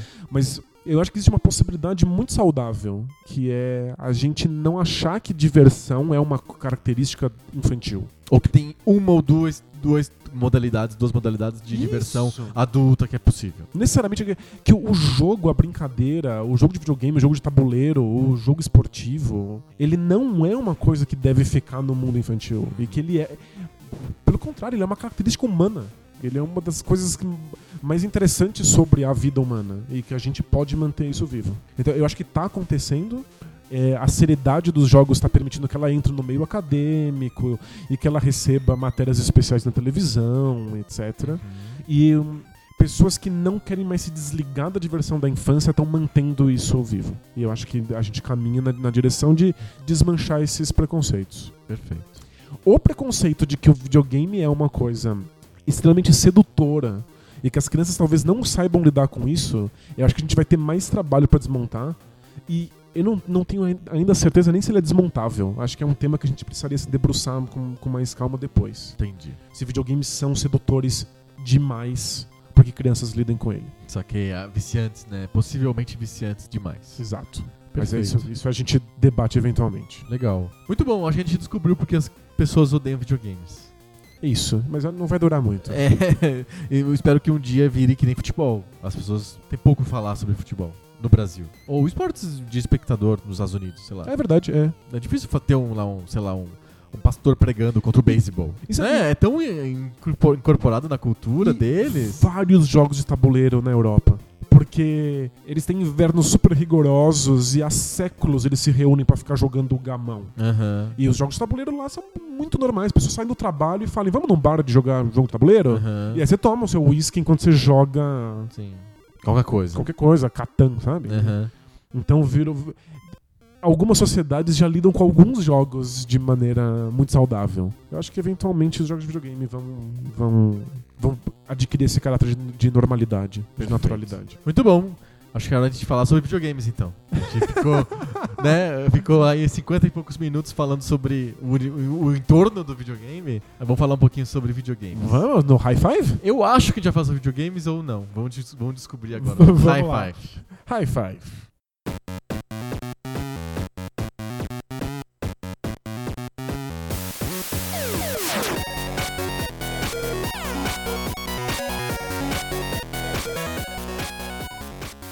High five. High five. High Five é aquela sessão do Poco Pixel em que a gente entra no modo BuzzFeed. A gente para de discutir e de, de dissertar e a gente começa a fazer listas. E toda semana é uma lista diferente sobre videogame. Cada um de nós lista cinco coisas eh, relacionadas àquela lista e a gente compara as nossas listas. Às vezes dá muita coincidência, que nem na semana passada. Foi muita? Muitas coincidências sobre as besteiras que a Nintendo fez. A gente coincidiu em duas, dois itens da lista de cinco. Essa semana é um tema um pouquinho diferente. Qual que é o tema dessa semana? A gente vai falar sobre os jogos que não existem, mas que deveriam existir. Isso, eu anotei como os melhores jogos que não existem. o que, que é isso? O que, que é jogo que não existe? São jogos que poderiam ter existido, deveriam ter sido feitos, mas por algum motivo chegamos até aqui, em pleno 2017, e ninguém fez esses jogos Exato, é, ainda. pode ser por. Tem vários modelos de jogos que não existem. e que povoam as nossas imaginações quanto ludófilos. É isso? Pra ser sério? Ludólogos. Ludólogos. É, como enten- gourmet de videogame, nós como gourmets de videogames, a gente... im- nossa imaginação é repleta de jogos que nunca aconteceram, que poderiam ter acontecido, que alguém podia ter feito, mas ninguém fez. Eu vou dar um exemplo que não tá na minha lista, que eu vou servir, vai servir de exemplo de co- o que é um jogo que não existe. Que é quando eu era criança e desenhei o jogo de plataforma do Gru. Do Gru. O Gru, o Gru errante, o personagem do Sérgio Aragonês. Então, não teve um jogo de plataforma do Gru. Ninguém, o Gru não era um personagem tão interessante ou relevante assim pra alguém fazer um jogo de Nintendinho sobre o Gru. Mas era um personagem legal, era um personagem Era um famoso. personagem publicado pela, pela Marvel, é, não pelo selo principal da Marvel, mas por, pelo selo secundário da Marvel, mas era um personagem legal e tal, e não foi feito um jogo, eu achava, adorava o Gru, eu achava muito engraçado, e achava que devia ter um jogo pra Nintendinho do Gru, e claro, que tipo de jogo que podia ser do Tinha que ser Nintendinho? plataforma, né? Plataforma. Então, Claro. eu pensei nisso, então a gente vai fazer lista de jogos que são estilo o jogo de plataforma do Gru. Isso. Vários na minha lista, inclusive, seguem essa lógica Ah, é? de que nós passamos por décadas com alguns personagens muito importantes. Ah. E eles não viram. viraram jogos, pelo menos não jogos nesse, no, no estilo que deveriam ter virado. Então, eu posso dizer uma coisa? Fala. Apesar de eu ter trazido o exemplo do Gru, do jogo de plataforma do Gru, e ser muito muito tentador ficar pensando em outros personagens que podiam ter videogames e que não tiveram e tal, e eu acho totalmente válido, por acaso eu fui fazendo minha lista e não surgiu nenhum out- outro exemplo igual a Sério? esse. É. Os, o- os meus são personagens que deveriam ter virado o jogo Aham. ou Vaporware. Jogos que foram anunciados, que, eu- que era óbvio que eles deveriam existir e viraram farofa, Um- nunca saíram. Quase todos os meus são a- ligados a mecânicas. Eu acho que me- mecânicas que ficam, ficam na minha cabeça e que deveriam alguém deveria ter transformado isso em videogame. Entendi. A gente vai ter listas bem diferentes então. Muito, vamos lá. Quem começa a semana? Você começa. Eu começo? É. Então vamos lá, meu número 5, e é meio óbvio, e, e tem a ver com personagens também, com ambientes, mas é um pouquinho diferente. Eu proponho uma mistura aqui. Ok. O meu número 5 é uma grande frustração da minha adolescência, do meu, da minha vida como ludófilo. Eu queria que existisse o Dune 2 com a engine do StarCraft. Entendi. Isso aqui é um novo Dune. Isso, Dune 3, sei lá. Que fosse com a, com a mesma riqueza eh, de movimentação e tática estratégica e, e a facilidade de jogar e a- o gostoso que é jogar StarCraft. Existe o Battle for Arrakis, que é um Dune novo e é bem ruim. É, então, esse que é o problema, porque o StarCraft, o StarCraft não só é muito bom, como também é o maior jogo de videogame de todos os tempos. Segundo a lista do Procopix.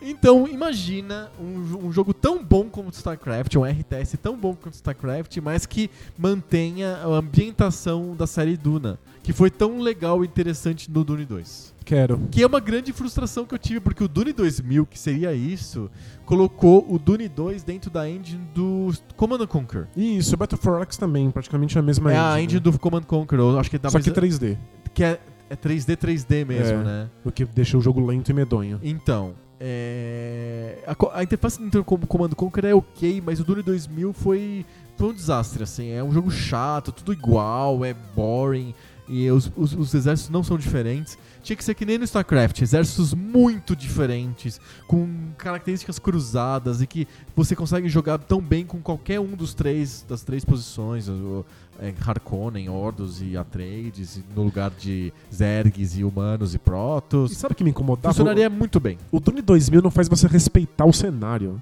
É tudo igual. Não, é é. que te- o verme da areia é uma característica, uma, uma coisa muito importante pro, pro universo do Duna. Eles não ligam pra Eles isso. não ligam muito, ele quase não, não, não te atrapalha. No Dune 2, lembra? Você moscou, ele Toda hora te o engole Verdadeira em comia as coisa, é. tuas unidades. Isso é muito legal, deveria ser muito mais bem Força utilizado. caminhos de estratégia, você tem que se movimentar na pedra e não na areia. Às vezes não dá, você tem que arriscar mesmo assim, e etc. Eu acho que o Dune 2 com inteligente, com a interface do StarCraft, a engine é, tática, mecânica e a, a, a mesma parte visual do StarCraft ficaria fantástico. Deveria existir, não existe. Não existe, esse é o meu número 5. Boa. E o seu número 5? O meu número 5 é- é uma daquelas coisas que eu não entendo como é que não aproveitaram. Ah, Estavam lá surgindo os grandes RPGs, uhum. e os RPGs em CD, aqueles Final Fantasy de milhões de horas lá, com aquele space opera meio medieval e bizarro. E aí, de repente, remasterizaram o Star Wars. E aí o Star Wars foi lá e começou a ter os filmes modificados pelo George Lucas nos cinemas. Aham. Que eu fui assistir criança e fiquei biruta. né? Eu posso dizer que eu assisti Star Wars, a trilogia original no cinema por causa da remasterização. A- a te- A tecnologia é quase original. Exato, é. Totalmente Modificada. redesenhada, é. Como é que não me sai um RPG do Star Wars? Olha só. Quando foram fazer um RPG do Star Wars, foram fazer baseado no universo que é tipo 10 mil anos antes do filme, que é o KOTOR, o Knights of the Old Republic. Não tem um RPG baseado na trilogia original. Tem aquele jogo de plataforma cocosíssimo Do Super Nintendo? do Super É Nintendo a série Super Star Wars. que não tem absolutamente nada a ver com os filmes, você simplesmente joga nos mesmos cenários. É igual o do Indiana Jones, é o mesmo engine. Exato. Por que não tem um RPG?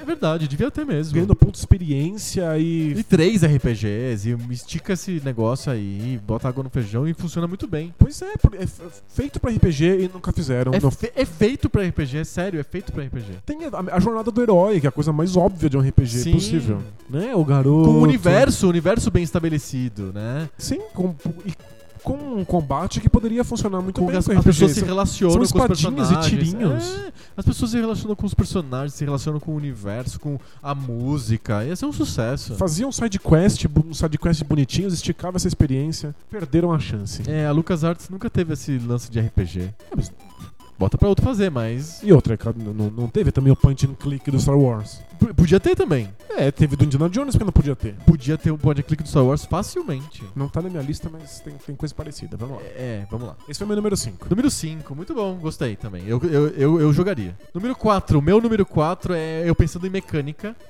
e misturando, as, misturando jogos também. E criando um modelo novo, sei lá, um gênero novo que na minha cabeça faz algum sentido. Ok. Eu tô falando de simuladores realistas de planejamento de linhas de metrô em cidades reais. Você tem um problema na tua mão que é, sei lá, São Paulo, Tóquio. Você tem que, Insira o nome da você cidade. tem que fazer metrô. Aí você tem que construir o metrô. Sabe, tem simulador de trem, tem simulador de ônibus. É, né? Mas você Tem dirigir o simulador de ônibus, cidade. mas eu não quero dirigir o metrô. É sem graça dirigir o metrô. Você aperta o botão e ele chega. É, é construir as linhas. Por onde passam as linhas? Qual que é a população dos bairros? Tem lugar pra construir a estação? Tem transporte Tycoon, que você faz isso com trens, mas em cidades É, mas é- antigas. e é mas não muito, existe muito muito- genérico. E tem jogos, tipo esse de celular que é de metrô, que é um jogo de. É um jogo abstrato, Abstrato, de, de é. ligar pontos e de. ver- Eu queria um que fosse na cidade real e você resolvendo problemas. Tipo um SimCity, só que orientado pra metrô. E que você consiga fazer as linhas, dar nome pras linhas e chamar as estações e brincar de metrô. É uma coisa que eu tenho fissura, assim, eu gosto disso e que eu acho que seria muito divertido se tivesse um Sim Subway, sabe? Par- parece legal, mas tem seus problemas. Por exemplo. Metrô não é uma coisa que você desfaz. Você, ah, fiz, deu errado, não ficou legal. Você o que demole o metrô e faz outro. É, Não dá, não dá. Não dá, é Não dá. difícil. Você Tem tem que voltar no tempo, tem que te dar um, uma, uma Um time checkpoint. capsule, você volta. Entendi, pode ser. É, acho que é o jeito de resolver esse problema. Eu acho que daria pra Maxis, lembra da Maxis? Sim? Fazer o Sim Subway. Eu acho que seria o Sim Underground. Seria divertido eu bo- bolar metrôs em cidades reais com problemas reais, tentando resolver problemas urbanísticos, com falta de dinheiro, integração com outros, outros modais de transporte.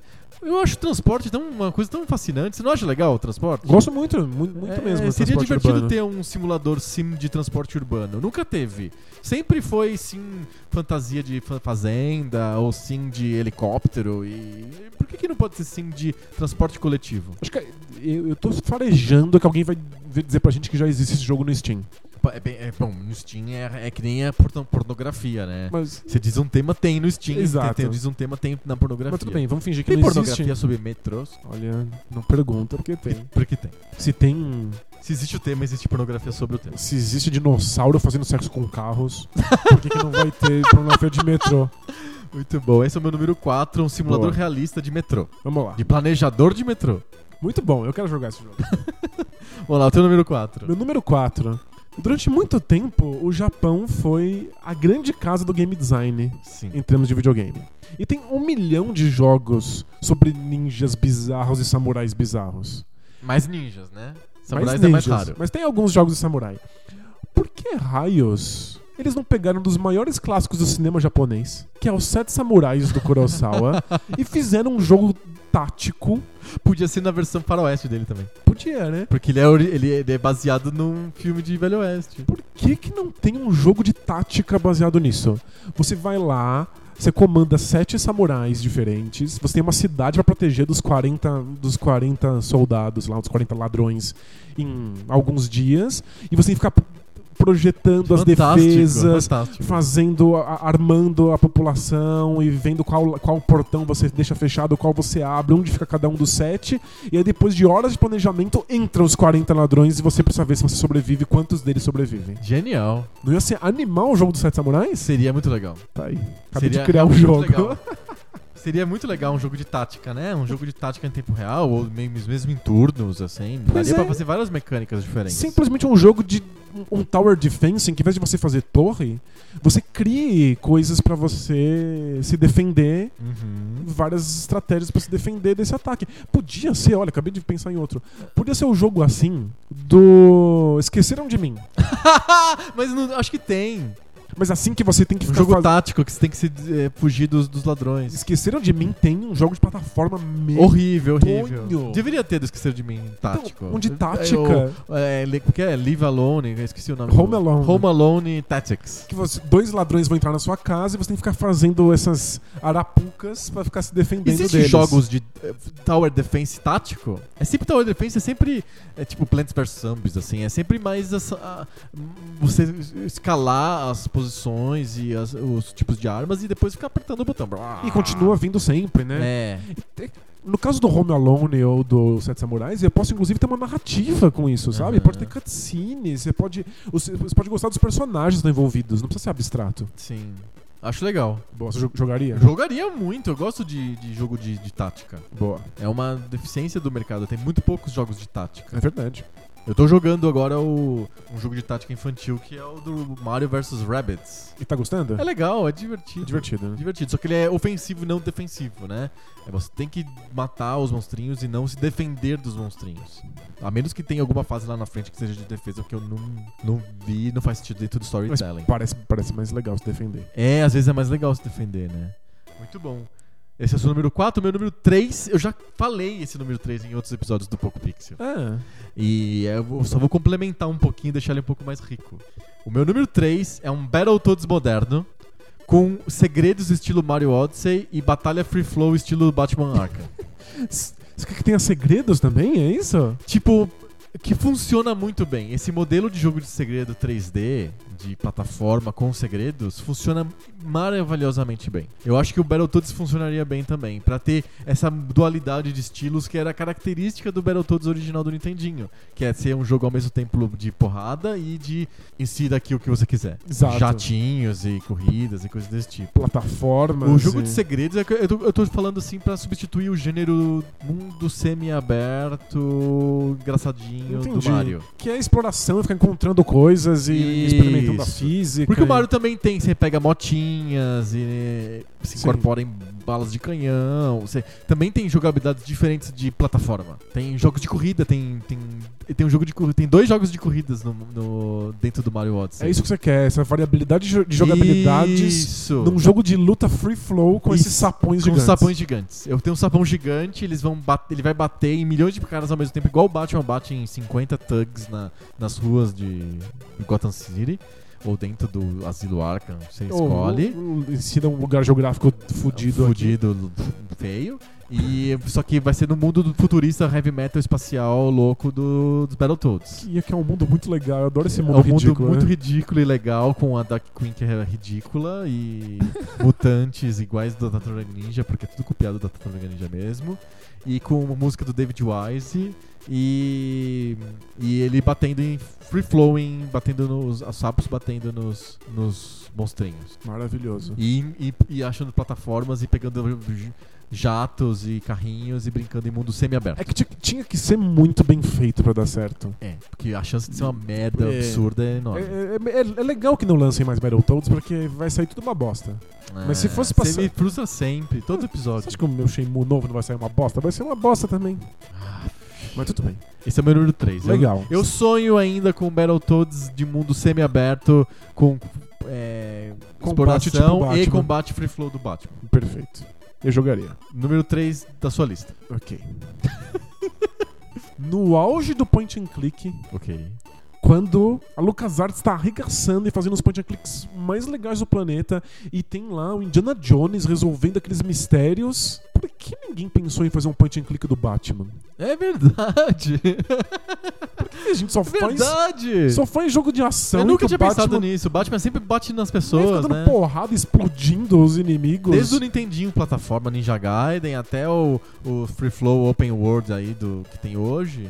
Gente, para tudo e faz um punch and click do Batman. Porque o Batman é o maior detetive do é tipo- mundo. só isso, deixa ele resolver os problemas. Não é sobre. Não sou eu que tô falando. É o subtítulo dele: Batman, Exato. o maior detetive do mundo. C- Coloca um monte de, de bugigangas na, na- no- nos itens e faz a gente ficar tentando experimentar uma, A uma gente bugiganga jogava com outra. é. com o Gabriel Knight, que é um escritor de histórias de terror que entrava em casas que ele tinha que ser detetive. Por que a gente não queria jogar com o Batman? Não ia ser muito legal? Seria. Agora a Telltale fez o jogo do Batman, no modelo Punch and Click Telltale, que é um punch and click em que você quase não aponta e quase não clica. É um point and click sem point e nem Tem clique. clique, mas é um punch and click disfarçadíssimo. Aham. Mas tá lá, de novo, tentando voltar pra, pro, pro Batman Detetive. Mas como é que esse jogo não foi feito Na antes, no época. auge do point and click? E ainda podia botar os, o- poucas cenas de combate, como tinha as cenas de combate do, Indy, Indiana Que é um Jones. saco. Era óbvio de fazer. Sim. E não fizeram. Tá aqui. Point and click do Batman é meu Nossa, número eu 3. queria muito jogar esse point and click. Vamos, vamos fazer essa porra desse point and click do Batman. Exato, é? já que a gente pode comprar os direitos do Batman. Não, gente, claro. Eu tenho aqui um trocado sobrando no bolso, a gente compra os Tem direitos o do mercenário Batman. esclarecido. Meu Deus. A gente faz um crowdfunding do comprar os direitos do Batman. Tá, Olha, a gente vai ter que comprar, o, tipo, do Batman não vai ter, vai ter, sei lá, o Homem Barata. Mas sempre tem o isso, né? segundo melhor detetive do mundo. O melhor detetive do bairro. o melhor detetive do lixão. Ai, Ah, é muito bom. A gente pode fazer uma paródia do Batman também. É, tem que ser. Se eu- Sei lá, alguma coisa assim. É, Número 2. Dois. O número 2 da minha lista é muito particular e muito engraçado. Ok, vamos lá. Vocês vão me achar a pessoa mais freak, esqui- esquisita do universo, mas vamos lá, aqui a gente abre o coração, né? Isso é uma tara minha desde a da infância e eu acho que seria divertido. E eu acho que existe uma versão de tabuleiro disso. É. Eu queria que existisse um jogo que fosse simulador de emissora de televisão. Que eu pudesse fazer a grade da, da- a grade da, da programação, colocar os programas nos horários, ver como que a audiência responde, se tá tendo audiência ou não, contratar os artistas, é, mudar o, fazer a grade de anúncios, colocar qu- quanto que eu vendo, qual que é o preço do anúncio e ver se a minha emissora de TV prospera. Seria um programa, um, um- um simulador de mi- broadcasting tycoon, assim, entendeu? Sensacional. Seria, seria ótimo pra Tycoon. É, é um jogo tycoon, é um jogo tycoon, é o segundo jogo tycoon da lista. O primeiro jogo tycoon foi de, de metrô e o meu segundo Você jogo queria tycoon o Metrô Tycoon, é o ou metrô. o Transporte Urbano Tycoon. E isso, o Haddad Tycoon e simulador de Haddad. E aí o 2 seria o simulador de emissora de televisão. O simulador de Silvio Sensacional. Santos, Silvio Santos Tycoon. Você falou que você imagina que tenha jogo de tabuleiro disso. eu você acho que conhece? tem um jogo de tabuleiro chamado Global Game, mas eu, se eu não me engano, ele não é um jogo que você tem que fazer a grade da TV Globo, mas eu acho que é um jogo sobre, tipo, trivia, assim, perguntas Entendi. e respostas. Mas de- eu vou dar uma procurada no que é o Global Game e procurar e colocar nos links do post. É porque existem dois jogos de tabuleiro modernos que saíram nos últimos anos, que são bem famosos, que são sobre isso. Ah, é? Sobre você fazer a grade de um canal de televisão. Ah, que legal! E você tem que financiar e contratar pe- apresentador e atores famosos pra fazer a novela. Eu queria que fosse um dia de computador, tipo um simulador mesmo. Podia ser no tablet, no celular. Funcionaria mega bem. Gente, é, é- é só pegar o jogo de tabuleiro que já existe, que é um baita sucesso, que dizem que é muito bom, e transformar ele numa versão de tablet. Não, eu queria muito esse jogo, que é o simulador de emissora de televisão. Nossa, ótimo. É o meu número 2. Eu pensei num outro de televisão que eu conto depois, mas não é, não tá na minha Não tá na sua lista? Não, Tá bom. mas envolve televisão é o número 2. Mas muito bom. Por, por sorte tem um jogo de tabuleiro, então você- o teu tá mais perto de acontecer. É, então. por Mais que do que Hum. não? Battletoads. Ah, eu queria tanto. da- Mas eu, eu queria mais esse da televisão. É o número 2. Número dois. Número 2. E o teu número 2? O meu número 2 foi anunciado Ah. em 2002. Então é um jogo que existe. Foi anunciado em 2002 e abandonado em definitivo em 2006. Ah. Esse jogo não existe, é Vaporware, nunca vai existir, embora a gente tenha Mas alguém visto- teve a ideia. Alguém já teve essa ideia, a gente já viu fotos, já, já tem vídeos de gente jogando isso, mas nada acontece feijoada. Eu tô falando do jogo em primeira pessoa do StarCraft. Ah. O StarCraft Ghost. Como raios não saiu um jogo em primeira pessoa no mundo do é um StarCraft? FPS do StarCraft. Era só isso. O mundo é legal, os personagens são legais. o- o- vários personagens no jogo seria legal estar vendo do ponto de vista deles. Uhum. Uhum. Especialmente os ghosts, que são personagens frágeis, que conseguem ficar É invisíveis. um jogo meio stealth em primeira pessoa. stealth né? e que jogam bombas atômicas quando vo- eles conseguem ficar no lugar tá certo na hora Aham. certa. Era só isso. Uhum. Parece que eu queria. muito bom um FPS, assim. Ver as bases por dentro, ver as- os veículos por dentro Aham. podendo jogar sendo um Ghost no StarCraft. Era tão óbvio que a Blizzard pensou nisso. E anunciou. Anunciou, e aí, quando já estava muito tempo em desenvolvimento, acabou a geração pela qual ela tinha anunciado. Aí Ela falou: vamos pensar pra fazer pra próxima geração. E aí Então, Nunca foi- mais se foi pro falou vinagre. nisso. E aí o projeto foi abandonado. Ah. Você não queria um jogo pra Eu- primeira eu- Eu pessoa não do sou, StarCraft? eu não sou um mega fã de jogos de pr- first person shooter, mas parece muito legal. Um first person shooter de stealth com os personagens do StarCraft parece Isso muito que anima. legal. Você não é fã de jogo em primeira pessoa, de tiro? Mas eu te garanto que o meu primeiro na lista, que é um jogo de tiro, você ia jogar assim, com certeza. É mesmo? É, você- Vou depois ter eu que falo o meu esperar. um. Vou ter que esperar então. Qual é o seu número um? Meu número 1 um também é uma mecânica nova, ou semi-nova, ou nem é uma mecânica. Ele é um gimmick, assim, é uma coisa que você coloca em cima do jogo que já existe. Tá bom.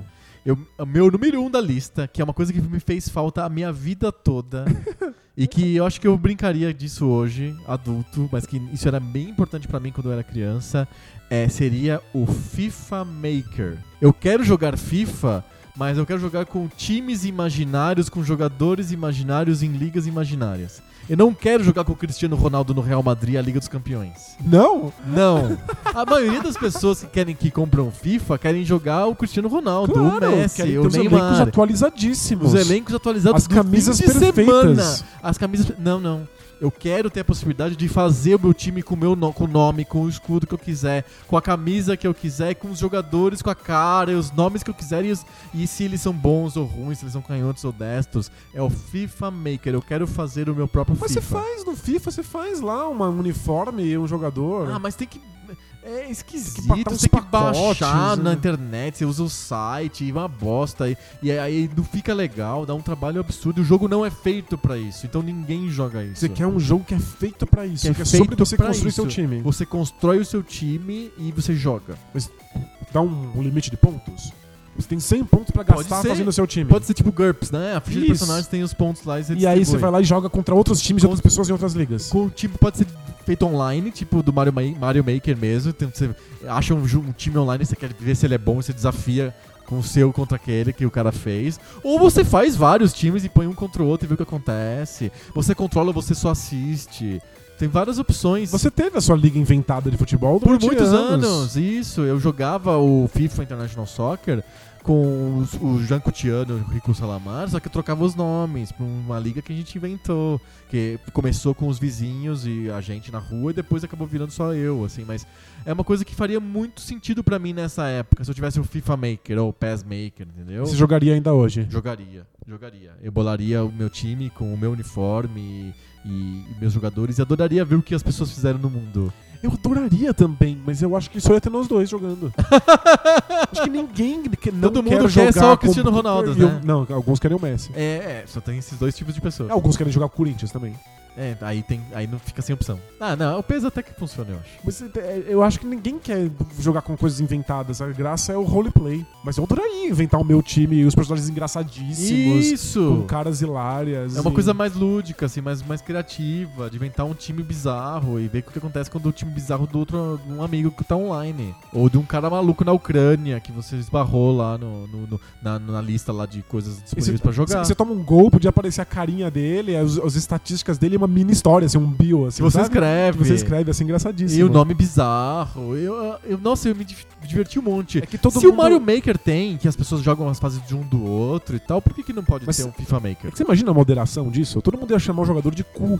de piroca. Mas tudo bem, é a No- graça do ambiente online. No o SRBs que tá escrito embaixo, Online Interactions Not Rated. Quer dizer, o jogo é aprovado pra todas as idades. O que acontece no mundo online, ninguém sabe. Justo. Esse é o meu número um da minha lista, é Eu, o FIFA Maker. eu adorei. Nós dois vamos jogar, só vai ter nós dois. que merda, é o jogo As mais pessoas não popular gostam de que você brincar. Eu- As pessoas não gostam de cria- criação, né? De serem criativas, né? fez. É Elas até gostam, mas ela pode ser o Cristiano Ronaldo melhor. Não precisa inventar do zero. E eu lá quero ser o Cristiano Ronaldo. que Bosta de Cristiano Ronaldo.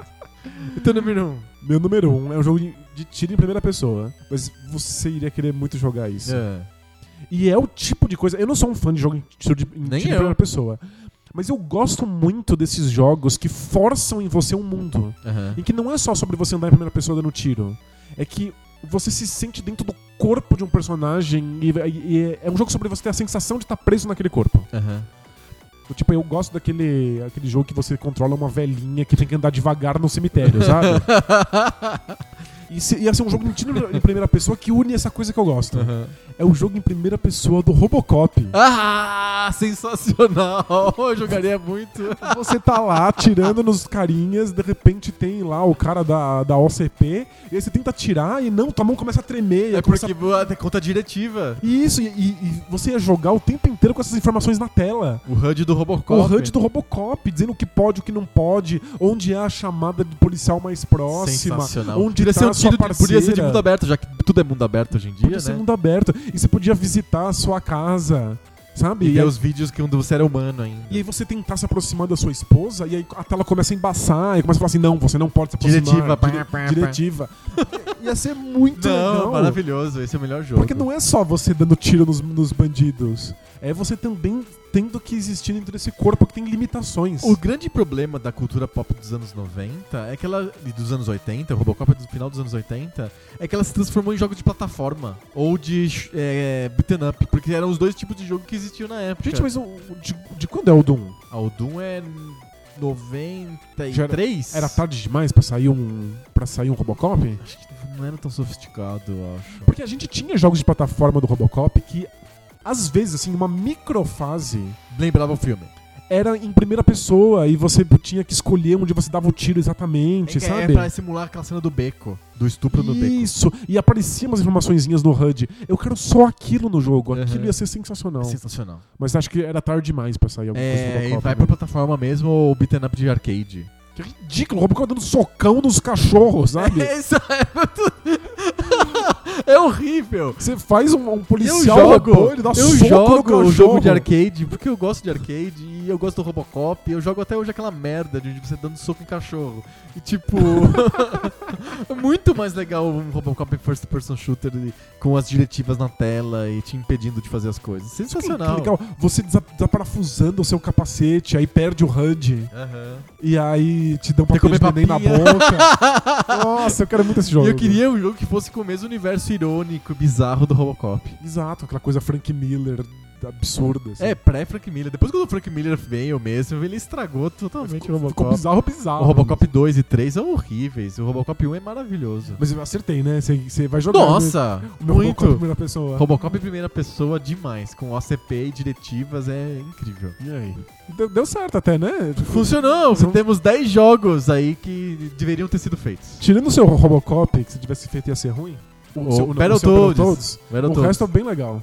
E Ah, o- Battletoads seria legal, E o teu cara. FIFA que ia ter dois jogadores, mas tu- tudo, tudo muito legal. Ah, eu, não, eu queria muito esse FIFA fantasia, FIFA, FIFA Maker. Eu também. Fazer um jogador chamado Faustão. Gordão. Entendeu? Tipo... Que ele anda mó devagar, mas tem um chute muito Muito forte. poderoso, ou um puta goleiro, assim, porque ele ocupa metade do gol, sabe? Tipo, podia ter essas coisas, seria muito engraçado, Muito. muito legal. E aí você p- não precisava jogar o jogo, você podia simplesmente criar o time e botar pra ver o que acontece. Tipo no FM, assim? É, ou também, é, o próprio FIFA tem esse modo de assistir. Você monta lá a tática e vê o que acontece. Podia ter, sei lá, eu acho muito divertido criar essas ma- maluquices ou estação de metrô com nome. Boa. Seria bem legal. Fechamos 10 jogos que não exis- nunca existiram e não- jamais existirão, mas que deveriam ter existido. Que triste, eu quero que eles existam de verdade. É A gente tem que fazer um curso de vi- fazer videogames. A gente tem alguns ouvintes que são game designers, eles podem pegar uma dessas ideias e fazer. Olha. Compra a franquia do Robocop, Compra a franquia do Robocop é o do Batman e do já Batman, era. tá tranquilo, do Tranquilo. FIFA. Super fácil. Fala com a facinho. FIFA, o pessoal da FIFA. dá Ah, não tudo precisa certo. chamar FIFA, pode chamar. Ah, é verdade, o Futebol fantasia. Futebol Fantasia Maker. Ó, vai vender que nem água. o Futebol fantasia mesmo. Podia fazer um acordo com o pessoal do Bomba Pet. Isso que seria legal.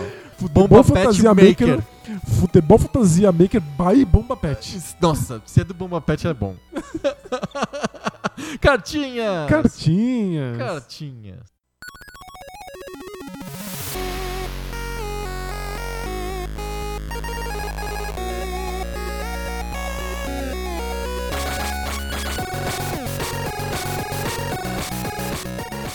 Cartinhas! Cartinhas. Cartinhas. Recebemos muitas cartinhas, a gente separou algumas cartinhas mais curtinhas, porque, pra variar, a gente tá apertado de tempo. Vamos A lá. gente ficou falando sobre jogos que não existem. Pô, eu queria tanto aqueles jogos. Eu também. Nossa, genial. Aquele Robocop é a primeira pessoa. Assim que eu comprar a franquia do Robocop, a gente dá um jeito. Perfeito, fechou. Você tem que comprar o Milwaukee Bucks e a franquia do Robocop. Isso. É o Milwaukee Bucks que quer comprar? É o Milwaukee Bucks, é. É, exato, é. Porque ninguém quer comprar o Bucks. Aí você e o Dennis compram o Bucks e a Isso. gente compra o- a franquia do Robocop. Olha, ótimo. Perfeito, parece super factível. Super, super. Não, não é. Tipo, ano que vem. Eu também quero comprar a SEG e lançar o Se Dreamcast você 2. vestir a cueca da cor certa na virada do ano, você consegue. Nossa, ótimo.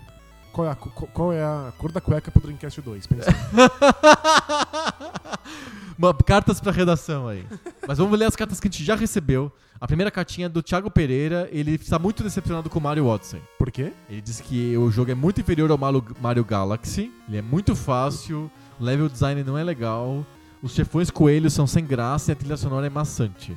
Que não é páreo pro Zelda como jogo do ano. É, eu joguei pouquíssimo Mario, joguei muitíssimo Zelda. Eu tô muito feliz com o Zelda. Não, o Zelda é, Mas- é, eu, ta- eu fiz o contrário, mas o Zelda é muito bom mesmo. Mas eu acho que o Thiago jogou pouco. Ele tá falando dos chefões coelhos ainda. Essa Falta coisa do muito, é isso? começo do jogo, é. Ok, defenda, de- defenda o jogo no futuro. Defenda o jogo. Do, o jogo vai ficar aos poucos, ele vai ter puzzles que vão te fazer fazer ha! E isso é muito legal. Eu, eu gosto muito dessa sensação de fazer ha quando você resolve um puzzle. Isso era muito comum em jogos adventure point and click e é muito interessante ter isso num jogo de plataforma, num jogo de ação. O, o Mario é o mais próximo de um adventure point and click que pode ter num modelo de ação.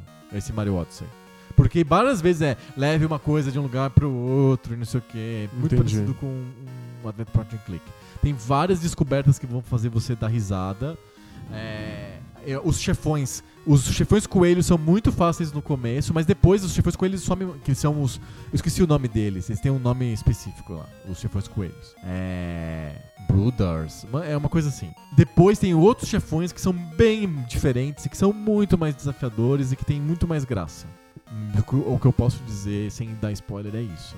É um jogo que demora pra, pra, pra engrenar e mostrar o, o- ao que ele veio? Não, eu me diverti bem no Pra começo. mostrar nostalgia, Assim, essas coisas? Demora um pouco pra mostrar nostalgia. O final é impressionante. Eu terminei já. É, Essa semana, entre um podcast e outro, me fez terminar o Mario. É, mas o meu medo é esses jogos que. que A gente já falou, não precisa terminar um jogo pra poder julgar ele, né? Não, não, mas você começo já tem consegue que jogar mostrar o que Mario Odyssey acontece. na segunda, no, segundo, no segundo reino lá. Tranquilo, assim. O primeiro reino é o reino tutorial. O reino do Cap. É, onde você encontra o chapéu mágico lá. Uhum. É o reino de chapéus mágicos. Porque é, a historinha é sobre o Cap e a, a morada do Cap, que é a Tiara, que acompanha a Princess Peach. Então tem o- o- a- os dois casais, assim, digamos assim. Sem contar o que acontece depois no final do jogo. Mas. é, e a primeira fase é a fase tutorial. É pra você entender a mecânica do Mario e do Cap. Então é uma fase bem curta, bem simples, com muito poucos desafios e tal. Até um pouco blanking. De propósito, o mundo do Cap, ele é um mundo meio preto e branco, meio sem graça. É, é de propósito pra você não precisa sacar que aquilo é uma fase tutorial. Aham. É um ambiente neutro, uma sala branca pra você testar uma- a mecânica do Mario. A próxima fase é uma fase real, que é a fase dos, dos- do- das cachoeiras. É uma fase com um desafio bem baixo, mas que já mostra o que é uma fase real. A, se- a fase seguinte, que é a fase do deserto, pronto, já é pleno Mario Odyssey com todos os desafios possíveis que você vai ter pra jogar o, o jogo. Quanto tempo pra chegar nela? Ah, é rápido. 20 minutos você tá na, tá Ah, na então segunda do mundo. Parece ok. Bem ok. É uma fase tutorial, uma fase é, café com leite, assim, pra você testar o que você aprendeu no tutorial e em seguida uma fase com um desafio. Com vários desafios, puzzles interessantes e com luas difíceis de conseguir. E uma fase bem grande, a- essa terceira fase, a fase do deserto, é bem grande. Ela não é. Ela tem elementos diferentes. Ela tem um elemento mexicano e um elemento pirâmides e coisas desse tipo. E que tem um dos personagens mais engraçados de você incorporar, que é a cabeça da Ilha de Páscoa, ah, o Mo- o Moai. É mu- ele é muito engraçado. Ele, ele tem um poder específico lá que você precisa dele, mas ele é, ele é muito divertido como personagem. A Entendi. cabeçona andando assim. E é muito- com um design engraçado. Pô, você tá muito feliz com o jogo, né? Eu tô muito feliz com o jogo, eu acho que o Thiago tem que jogar mais, mas ah, eu acho que realmente a única coisa que eu tenho, uma observação que eu tenho a fazer é sobre a trilha sonora. Que o Mario sempre foi muito caprichado em termos de música. Aham. E, e o Mario 64 e o Mario World eles estabeleceram padrões bem altos de é, fazer músicas usando um tema único. E o Mario Odyssey segue isso. Então ele tem um tema principal e ele usa o tema principal como fonte da, de boa parte das músicas. O problema é que as músicas das fases não são baseadas no tema principal do Mario Odyssey. É, são músicas de partes específicas do jogo e da, e da jogabilidade. Chefões, e achievements e etc. São músicas que, são, que usam o tema principal do Mario Odyssey como fonte. O Na resto fase não. é uma, fu- é uma música um pouco mais genérica mesmo, principalmente no- nas primeiras fases. Então, E é- ele é dá ruim. uma sensação mais monótona mesmo. Entendi, faz sentido. Não é. Mas depois, quando ele faz rem- homenagens às- aos jogos anteriores, é, é você urra na frente da televisão. ou na frente do, do Switch Do aparelhinho. do aparelhinho, porque é realmente muito bem bolado e as homenagens são emocionantes. Tô ansioso. É muito legal. Mais uma cartinha, a cartinha do Tristão, e ele, ele, ele ficou triste porque a gente errou sobre os jogos de Switch no episódio anterior. Ele fala que a gente falou que, a gente, que o Super Mario. Os, os, não tem.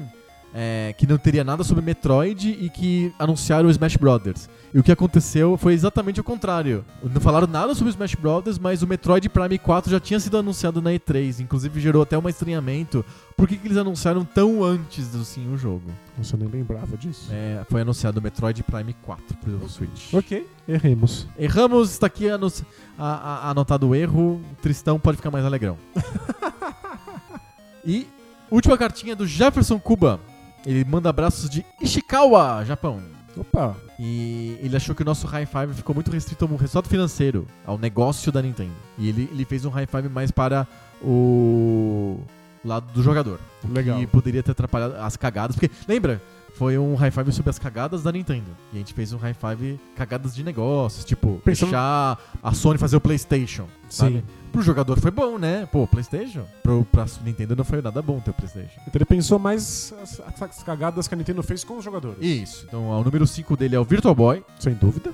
Número 4 dele ele chama de proteção exacerbada das, intele- das propriedades intelectuais. Ele acha que a Nintendo é muito restritiva a respeito da- das suas IPs. Eu acho que quando ela, quando ela não é, costuma dar ruim. Eu gosto dela ser- ela ser protetiva. Eu, eu, eu gosto. Número, é, número 3 é a interferência do Miyamoto e outros velhinhos nos, nos jogos. E ele acha que os- as entrevistas com os desenvolvedores deixavam claro que a Nintendo tinha um ambiente meio castrador assim, para os novos desenvolvedores. Isso sem dúvida, isso é. E que isso atrapalhava o desenvolvimento dos novos jogos. Mas é- não é uma coisa da Nintendo, né? É da cultura, É né? uma coisa da cultura ali. É, É, a é cultura realmente japonesa é muito assim. A, a SEGA tinha problemas muito sérios com isso quando começou a ter uma SEGA of America e uma SEGA of Japan. Aham. E o Japão tava o tempo inteiro tentando manter a ideia sempre dos mesmos desenvolvedores e a, a pirralhada nos Estados Unidos só se tomava tesoura na cabeça. É, então Acontece. ele é o número 3 da lista aqui do Jefferson. É. Número 2, ele chamou de demora em reconhecer que o online e o HD eram importantes. HD é a resolução HD. Então, mas é- eu acho que uma das grandes sacadas do Wii é ter, não, não ter dado a mínima pro HD. Porque quando o PlayStation 3 e o 360 anunciaram o, o- o HD, ninguém tinha TV HD em casa. As pessoas não tinham men- não fazia a menor diferença se esse videogame seria HD ou não. Aí o Wii e esses super consoles não pareciam tão diferentes assim. Foi no final, lá pro meio pro final da geração, que o HD pegou e as pessoas tinham televisões HD. E aí ficava todo mundo olhando pro Wii e falava, ué, por que, que o Wii Bizarro, não é HD? aham. Mas já era tarde demais, o Wii já tinha ganhado a geração por muito. Assim, Então eu acho que eles, eles acertaram, economizaram no console, não apostando numa tecnologia que ainda não fazia parte do, da- É. do, do eu mainstream. tendo a concordar com você, mas eu acho que o número 2 número dois dele, que é essa demora de reconhecer o online e o HD, aprender e tal. Eu chamo isso de. A Nintendo é muito conservadora em termos de tecnologia. E ela sempre joga gerações atrás de todo, todo mundo, porque isso faz, faz sentido pro negócio dela. O Switch é fantástico, mas ele ainda joga. Ele tem uma, uma tecnologia que é compatível com o tamanho dele. Então ele joga. Ele tá na, na plataforma. Uma plataforma tecnológica, tipo, compatível com o 360, É que com eu- o PlayStation 3 de 200 anos atrás. É que eu acho que a Nintendo aprendeu isso com o GameCube. Porque o GameCube era topo de linha, tava no mesmo nível do Xbox do PlayStation 2. E não rolou. E não rolou. Eles perceberam que pro tipo de jogo que o público do- da Nintendo queria, não fazia sentido tanto Exato. poder. Não... O Switch não é sobre isso, o Switch é sobre comodidade de você jogar em qualquer lugar, de você começar o jogo na televisão e terminar no sofá, terminar no carro, terminar no avião. É. Mas eles são bem conservadores com tecnologia. Então né? eles. É exato, e aí isso faz com que eles não tenham visto online, por exemplo. É, isso é. Pode- podemos admissível. ganha- ganha- economizar não colocando o modem? Podemos, então não põe o modem. É o HD, eu acho que até acabou dando certo na época do I. É, Não sei se foi esperto, mas funcionou. Exato. Agora, E o número um online- do Jefferson, surpreendente pra ele, é a venda da Rare pra Microsoft. Nossa, eles perderam a Rare. É Na verdade, não foi- eles não venderam. é sem- Isso é bem importante dizer. A Nintendo não vendeu a Rare pra Microsoft. A Rare foi comprada pela Microsoft. A Rare era uma parceira da Nintendo. Uma parceira importante da Nintendo. E a Microsoft comprou e a Rare morreu. Então foi péssimo pros jogadores, porque ela faz agora o joguinho de Kinect. Agora não vai fazer absolutamente nada, né? Não, mas a, a, a Rare já não era mais a mesma Rare, tinha o mesmo nome. Sim. Os envolvidos foram se desligando e Ex- eventualmente virou um outro exato. estúdio. Mas a, a, a Rare foi muito importante, Importante pra pro Nintendo. Nintendo. É. E se tivesse se tornado um aliado como a Square foi pro PlayStation durante muito tempo, é, talvez a Nintendo tivesse tido mais sucesso nas gerações que deram errado. Se tivesse um monte de jogos da Rare no GameCube, talvez o Cube tivesse sido Sim. mais bem sucedido. Eu acho importante, mas como número um eu nunca colocaria, assim. Mais do que o PlayStation? Nossa, nunca. Mas o que o Virtual Boy, olha o Virtual Boy, que lixo. É. é, o Virtual Boy é lixo, mas ele não foi impactante, assim, pessoal da Nintendo, né? A Nintendo. Eu, eu sempre penso do ponto de vista de negócios, não tem jeito. O Virtual Boy é lixo, mas não, não destruiu a Nintendo como empresa. Agora E a o marca, PlayStation. a marca foi, Game Boy. né? o, o PlayStation foi assim. avassalador. É, A Nintendo criou o, o corvo que comeu os olhos dela. assim. Literalmente. É, Literalmente quer dizer que- que teve um corvo que foi lá e comeu os olhos da Nintendo. e, não, que, não. e que a Nintendo tem olhos. É, exato. é. Não, não é isso, não é literalmente. Mas realmente, figurativamente. Você é um usou literalmente no sentido figurado. Isso, exatamente. Depois dessa, a gente tem que terminar. Acabou? Acabou. Tá. Ufa. Respira. Vamos, vamos jogar Mario então. Agora é a hora de jogar. Ih. É. A vida é tão complicada. Eu queria que tivesse mais horas pra jogar Mario, sendo bem sincero. Nossa, não, tá, tá- tá difícil jogar videogame. Nossa, é muito difícil jogar videogame. Ainda as pessoas acham que a gente joga muito. É, mas é, é preconceito, vai melhorar. É, vai melhorar. Por que, que as pessoas odeiam tanto videogame? Acho que vou ter que fazer um episódio sobre isso. Valeu, semana que vem a gente volta com mais papo novo. sobre videogame velho. Valeu! Tchau!